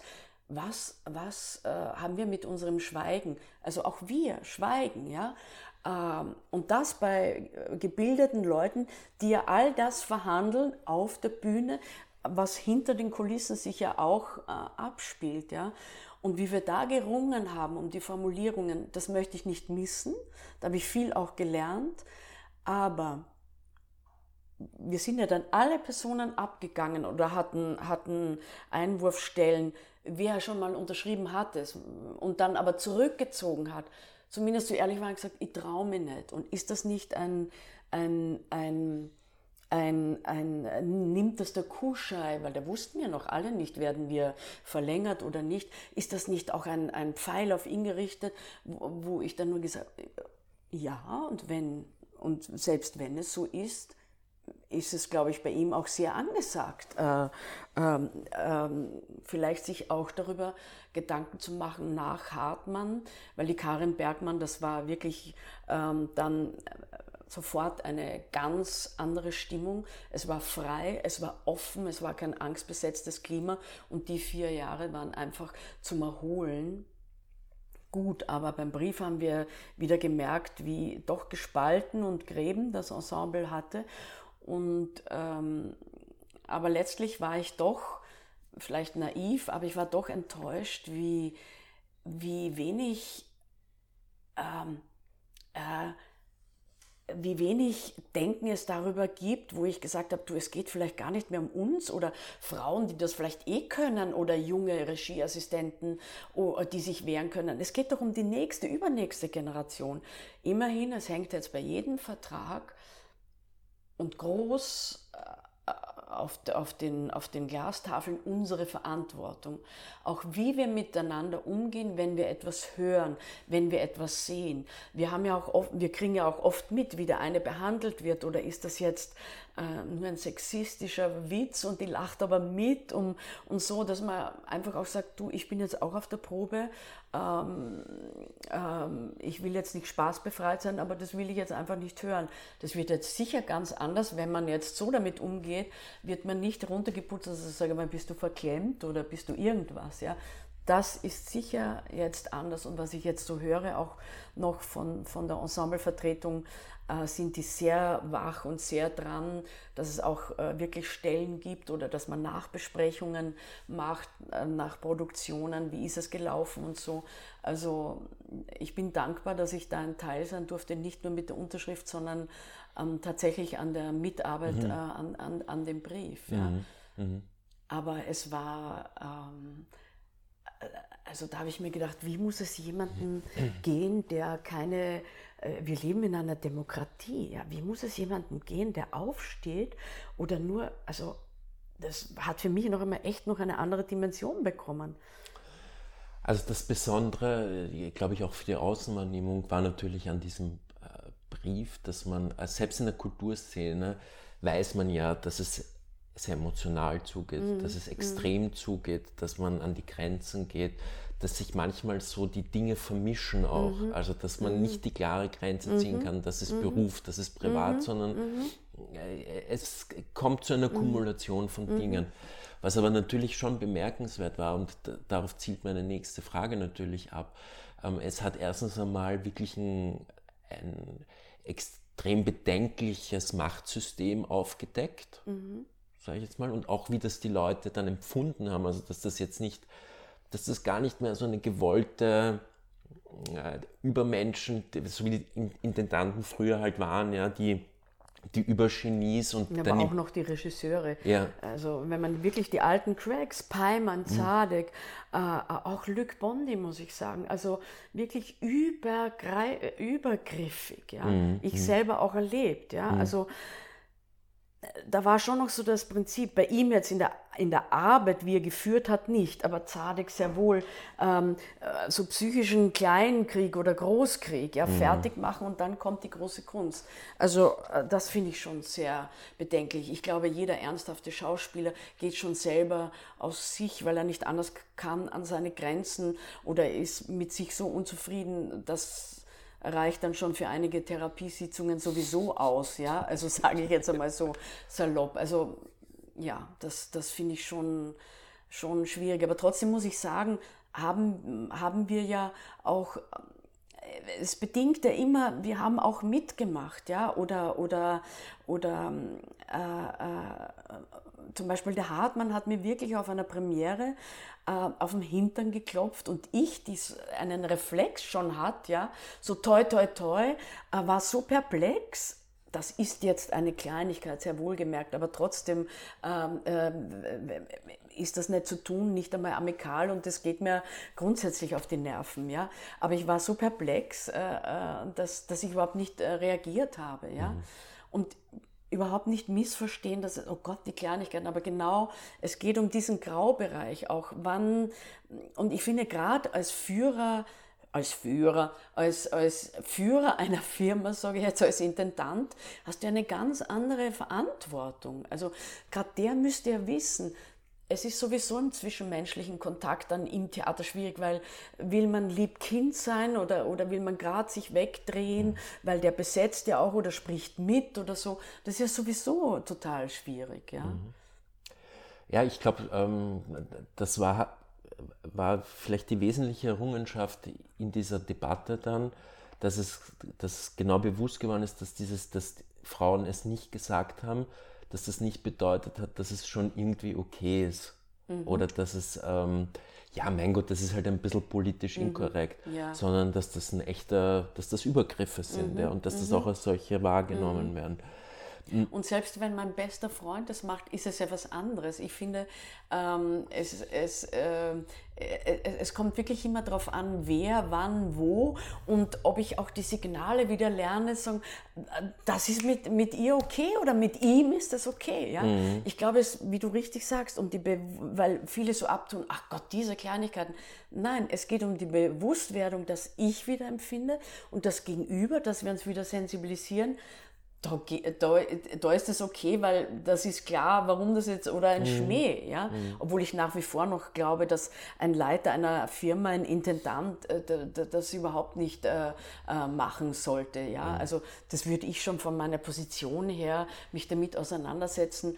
Ja, ich habe Macht, etwas zu machen, also habe ich auch eine Verantwortung dafür, wie ich damit umgehe, auch wenn es da jetzt okay wäre, ähm, die könnte es wieder anders verstehen oder der mhm. oder, oder mhm. ah, da habe ich dann vielleicht eh wieder einen Pluspunkt und, und das ist ja mhm.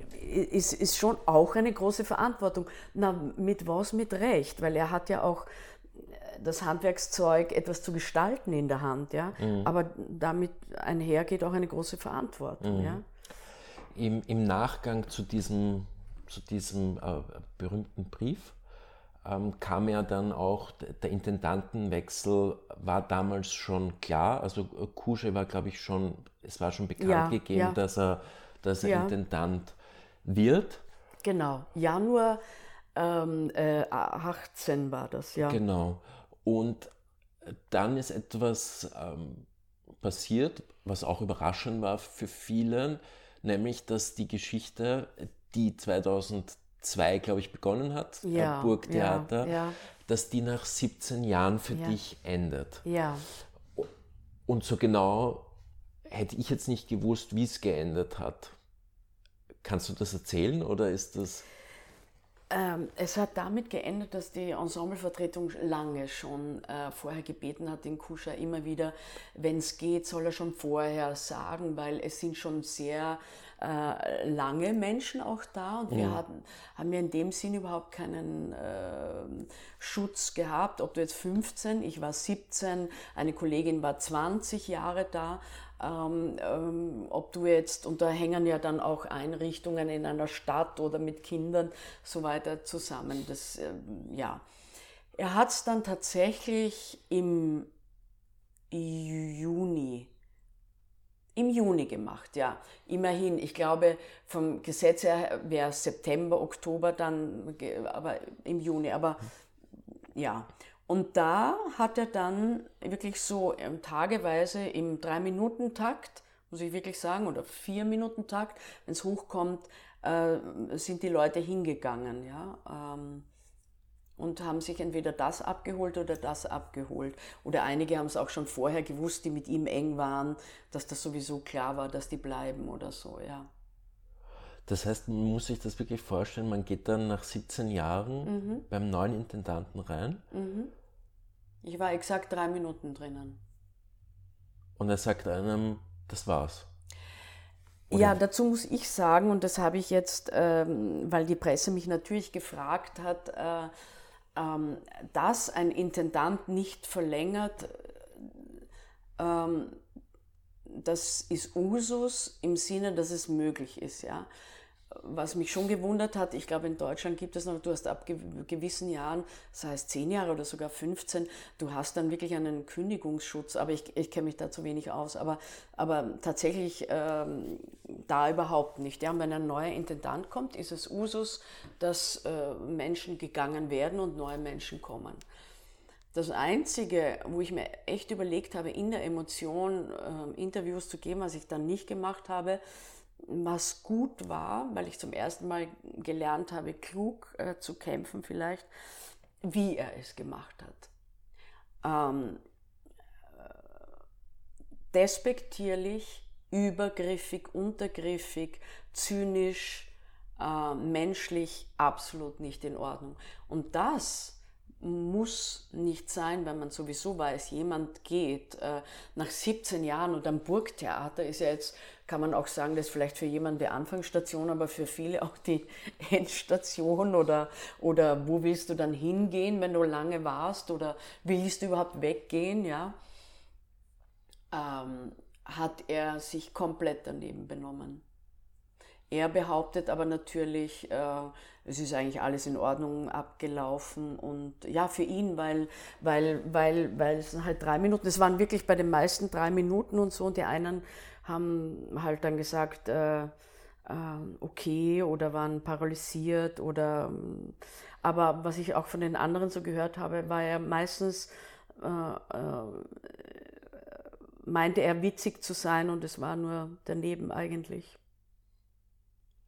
Warum ist das so? Warum funktioniert dieses Verhältnis der Intendanten, ähm, sag ich mal, zu der geerdeten Form von, von Umgangsform? Warum funktioniert das oder wird immer öfter wahrgenommen, dass das nicht mehr funktioniert. Woran liegt das? Naja, Umgangsformen, wie, gehen, wie sind die Umgangsformen überhaupt äh, äh, breitentechnisch gesehen? Ich glaube, dass Höflichkeit oder Respekt äh, oder ein, ein Minimum an Empathie, vielleicht auch an beruflicher Empathie, ähm, ich weiß nicht, ob das so auch bei anderen so, so vorkommt. Und wie war das jetzt? Und das ist ja jetzt wirklich eine Disruption. Wir haben vorher gesagt, wir hatten, wir hatten eine Schauspielerinnen-Vita, die nur von großen Häusern und eigentlich großen Theaterformaten und parallel auch, das darf man ja auch nicht vergessen, das haben wir jetzt fast ein bisschen hintangestellt, die auch von sehr großen Filmrollen mhm. geprägt war. Ja. Sowohl im, im sehr avantgardistischen Bereich mhm. als auch im Unterhaltungs- mhm. und, und, Fernsehfilmbereich. Ja. ja. Wie ist es, wenn man jetzt so abrupt aus dieser großen Rolle, und damit meine ich jetzt nicht die große Theaterrolle, Nein, äh, sondern die große Rolle der Burgschauspielerin rauskatapultiert wird? Ich habe sechs Stunden durchgeweint. In der Garderobe, da war die Vorstellung hat schon begonnen und mein Sohn ist gekommen, mein bester Freund und ähm, zwei Kollegen vom, also einer vom Betriebsrat und einfach, die waren einfach da und das war ganz toll. Das war ganz toll. Und ähm, ich war gerade in Proben zur Endstation Sehnsucht. Mhm. Und, ähm, und Mephisto also in Doppelproben, was sowieso eine Belastung ist, aber das mit Reichen habe ich mir ausgesucht, aber Blanche und Mephisto.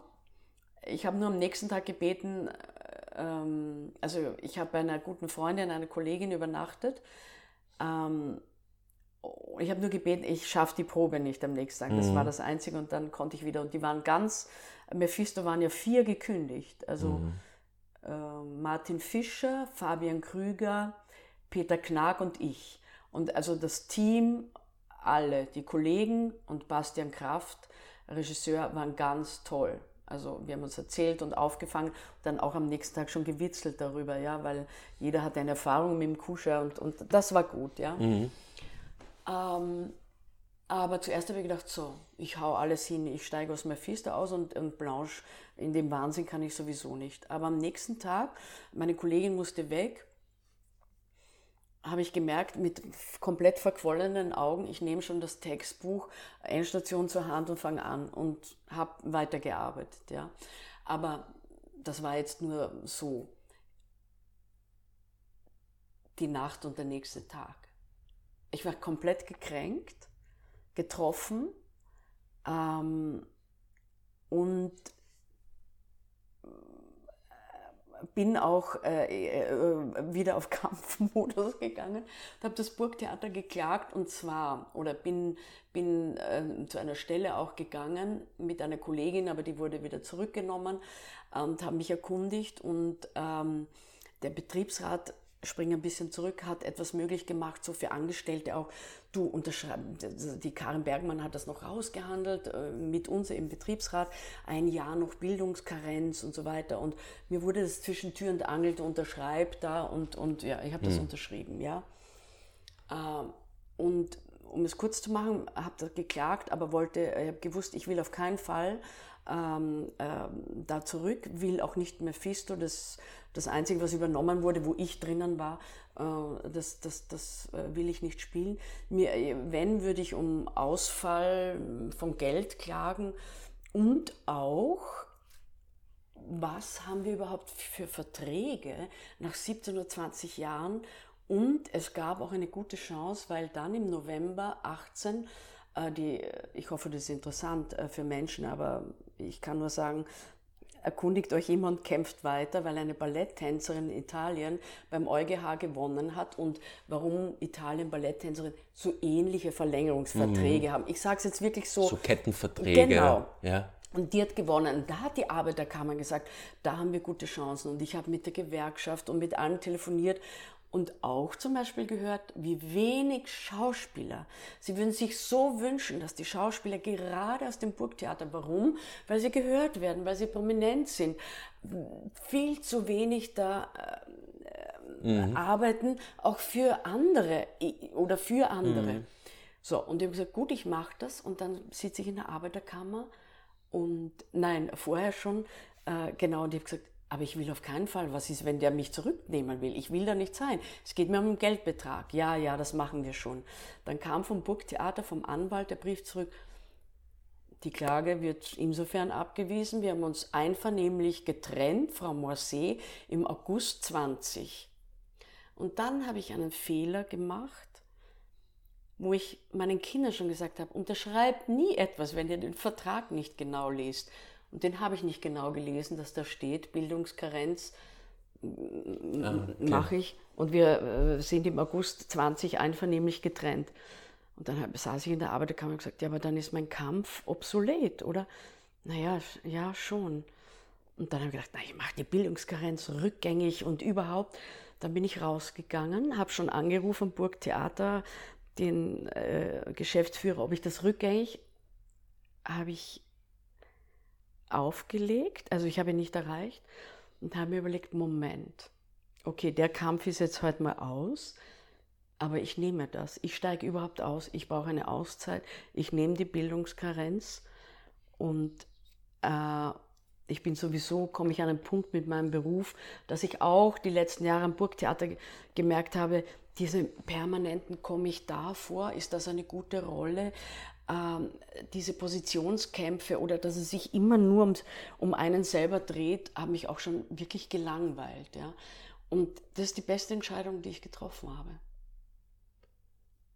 Und ich bin noch immer in Bildungskarenz, sprich, ich lerne jetzt, du kannst ja mehr oder weniger machen, was du willst. Ich lerne Englisch weiter, du musst auf 20 Wochenstunden kommen und bekommst du dann Bildungskarenzgeld. Aber ich trete auch nur mit einem Programm auf, da muss ich das gegenrechnen.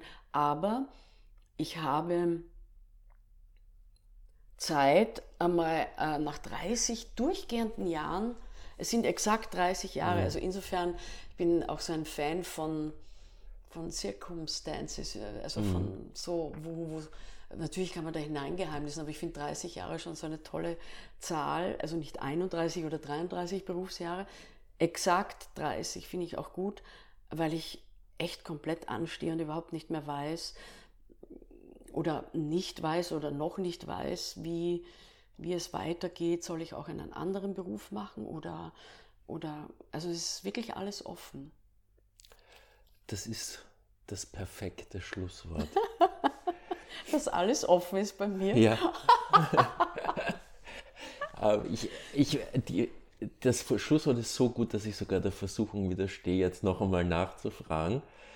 Vielen herzlichen Dank für diese unfassbar spannenden ein Stunden. Ein Dreiviertelstunden? Ein Dreiviertelstunden. Nein, aber ich habe auch zu danken und ich hoffe, du bist äh, zu allen Fragen gekommen, weil ich habe sehr, ich glaube, vielleicht freuen sich manche Interviewer, aber ich, ich fange dann schon sehr zu erzählen an. Ja, das ist ja das Bist Sinn du des Formats. zu deinen Fragen. Ja, absolut. Ansonsten, könnt, wir sind ja vollkommen frei, wir könnten theoretisch einen Teil 2 auch noch machen.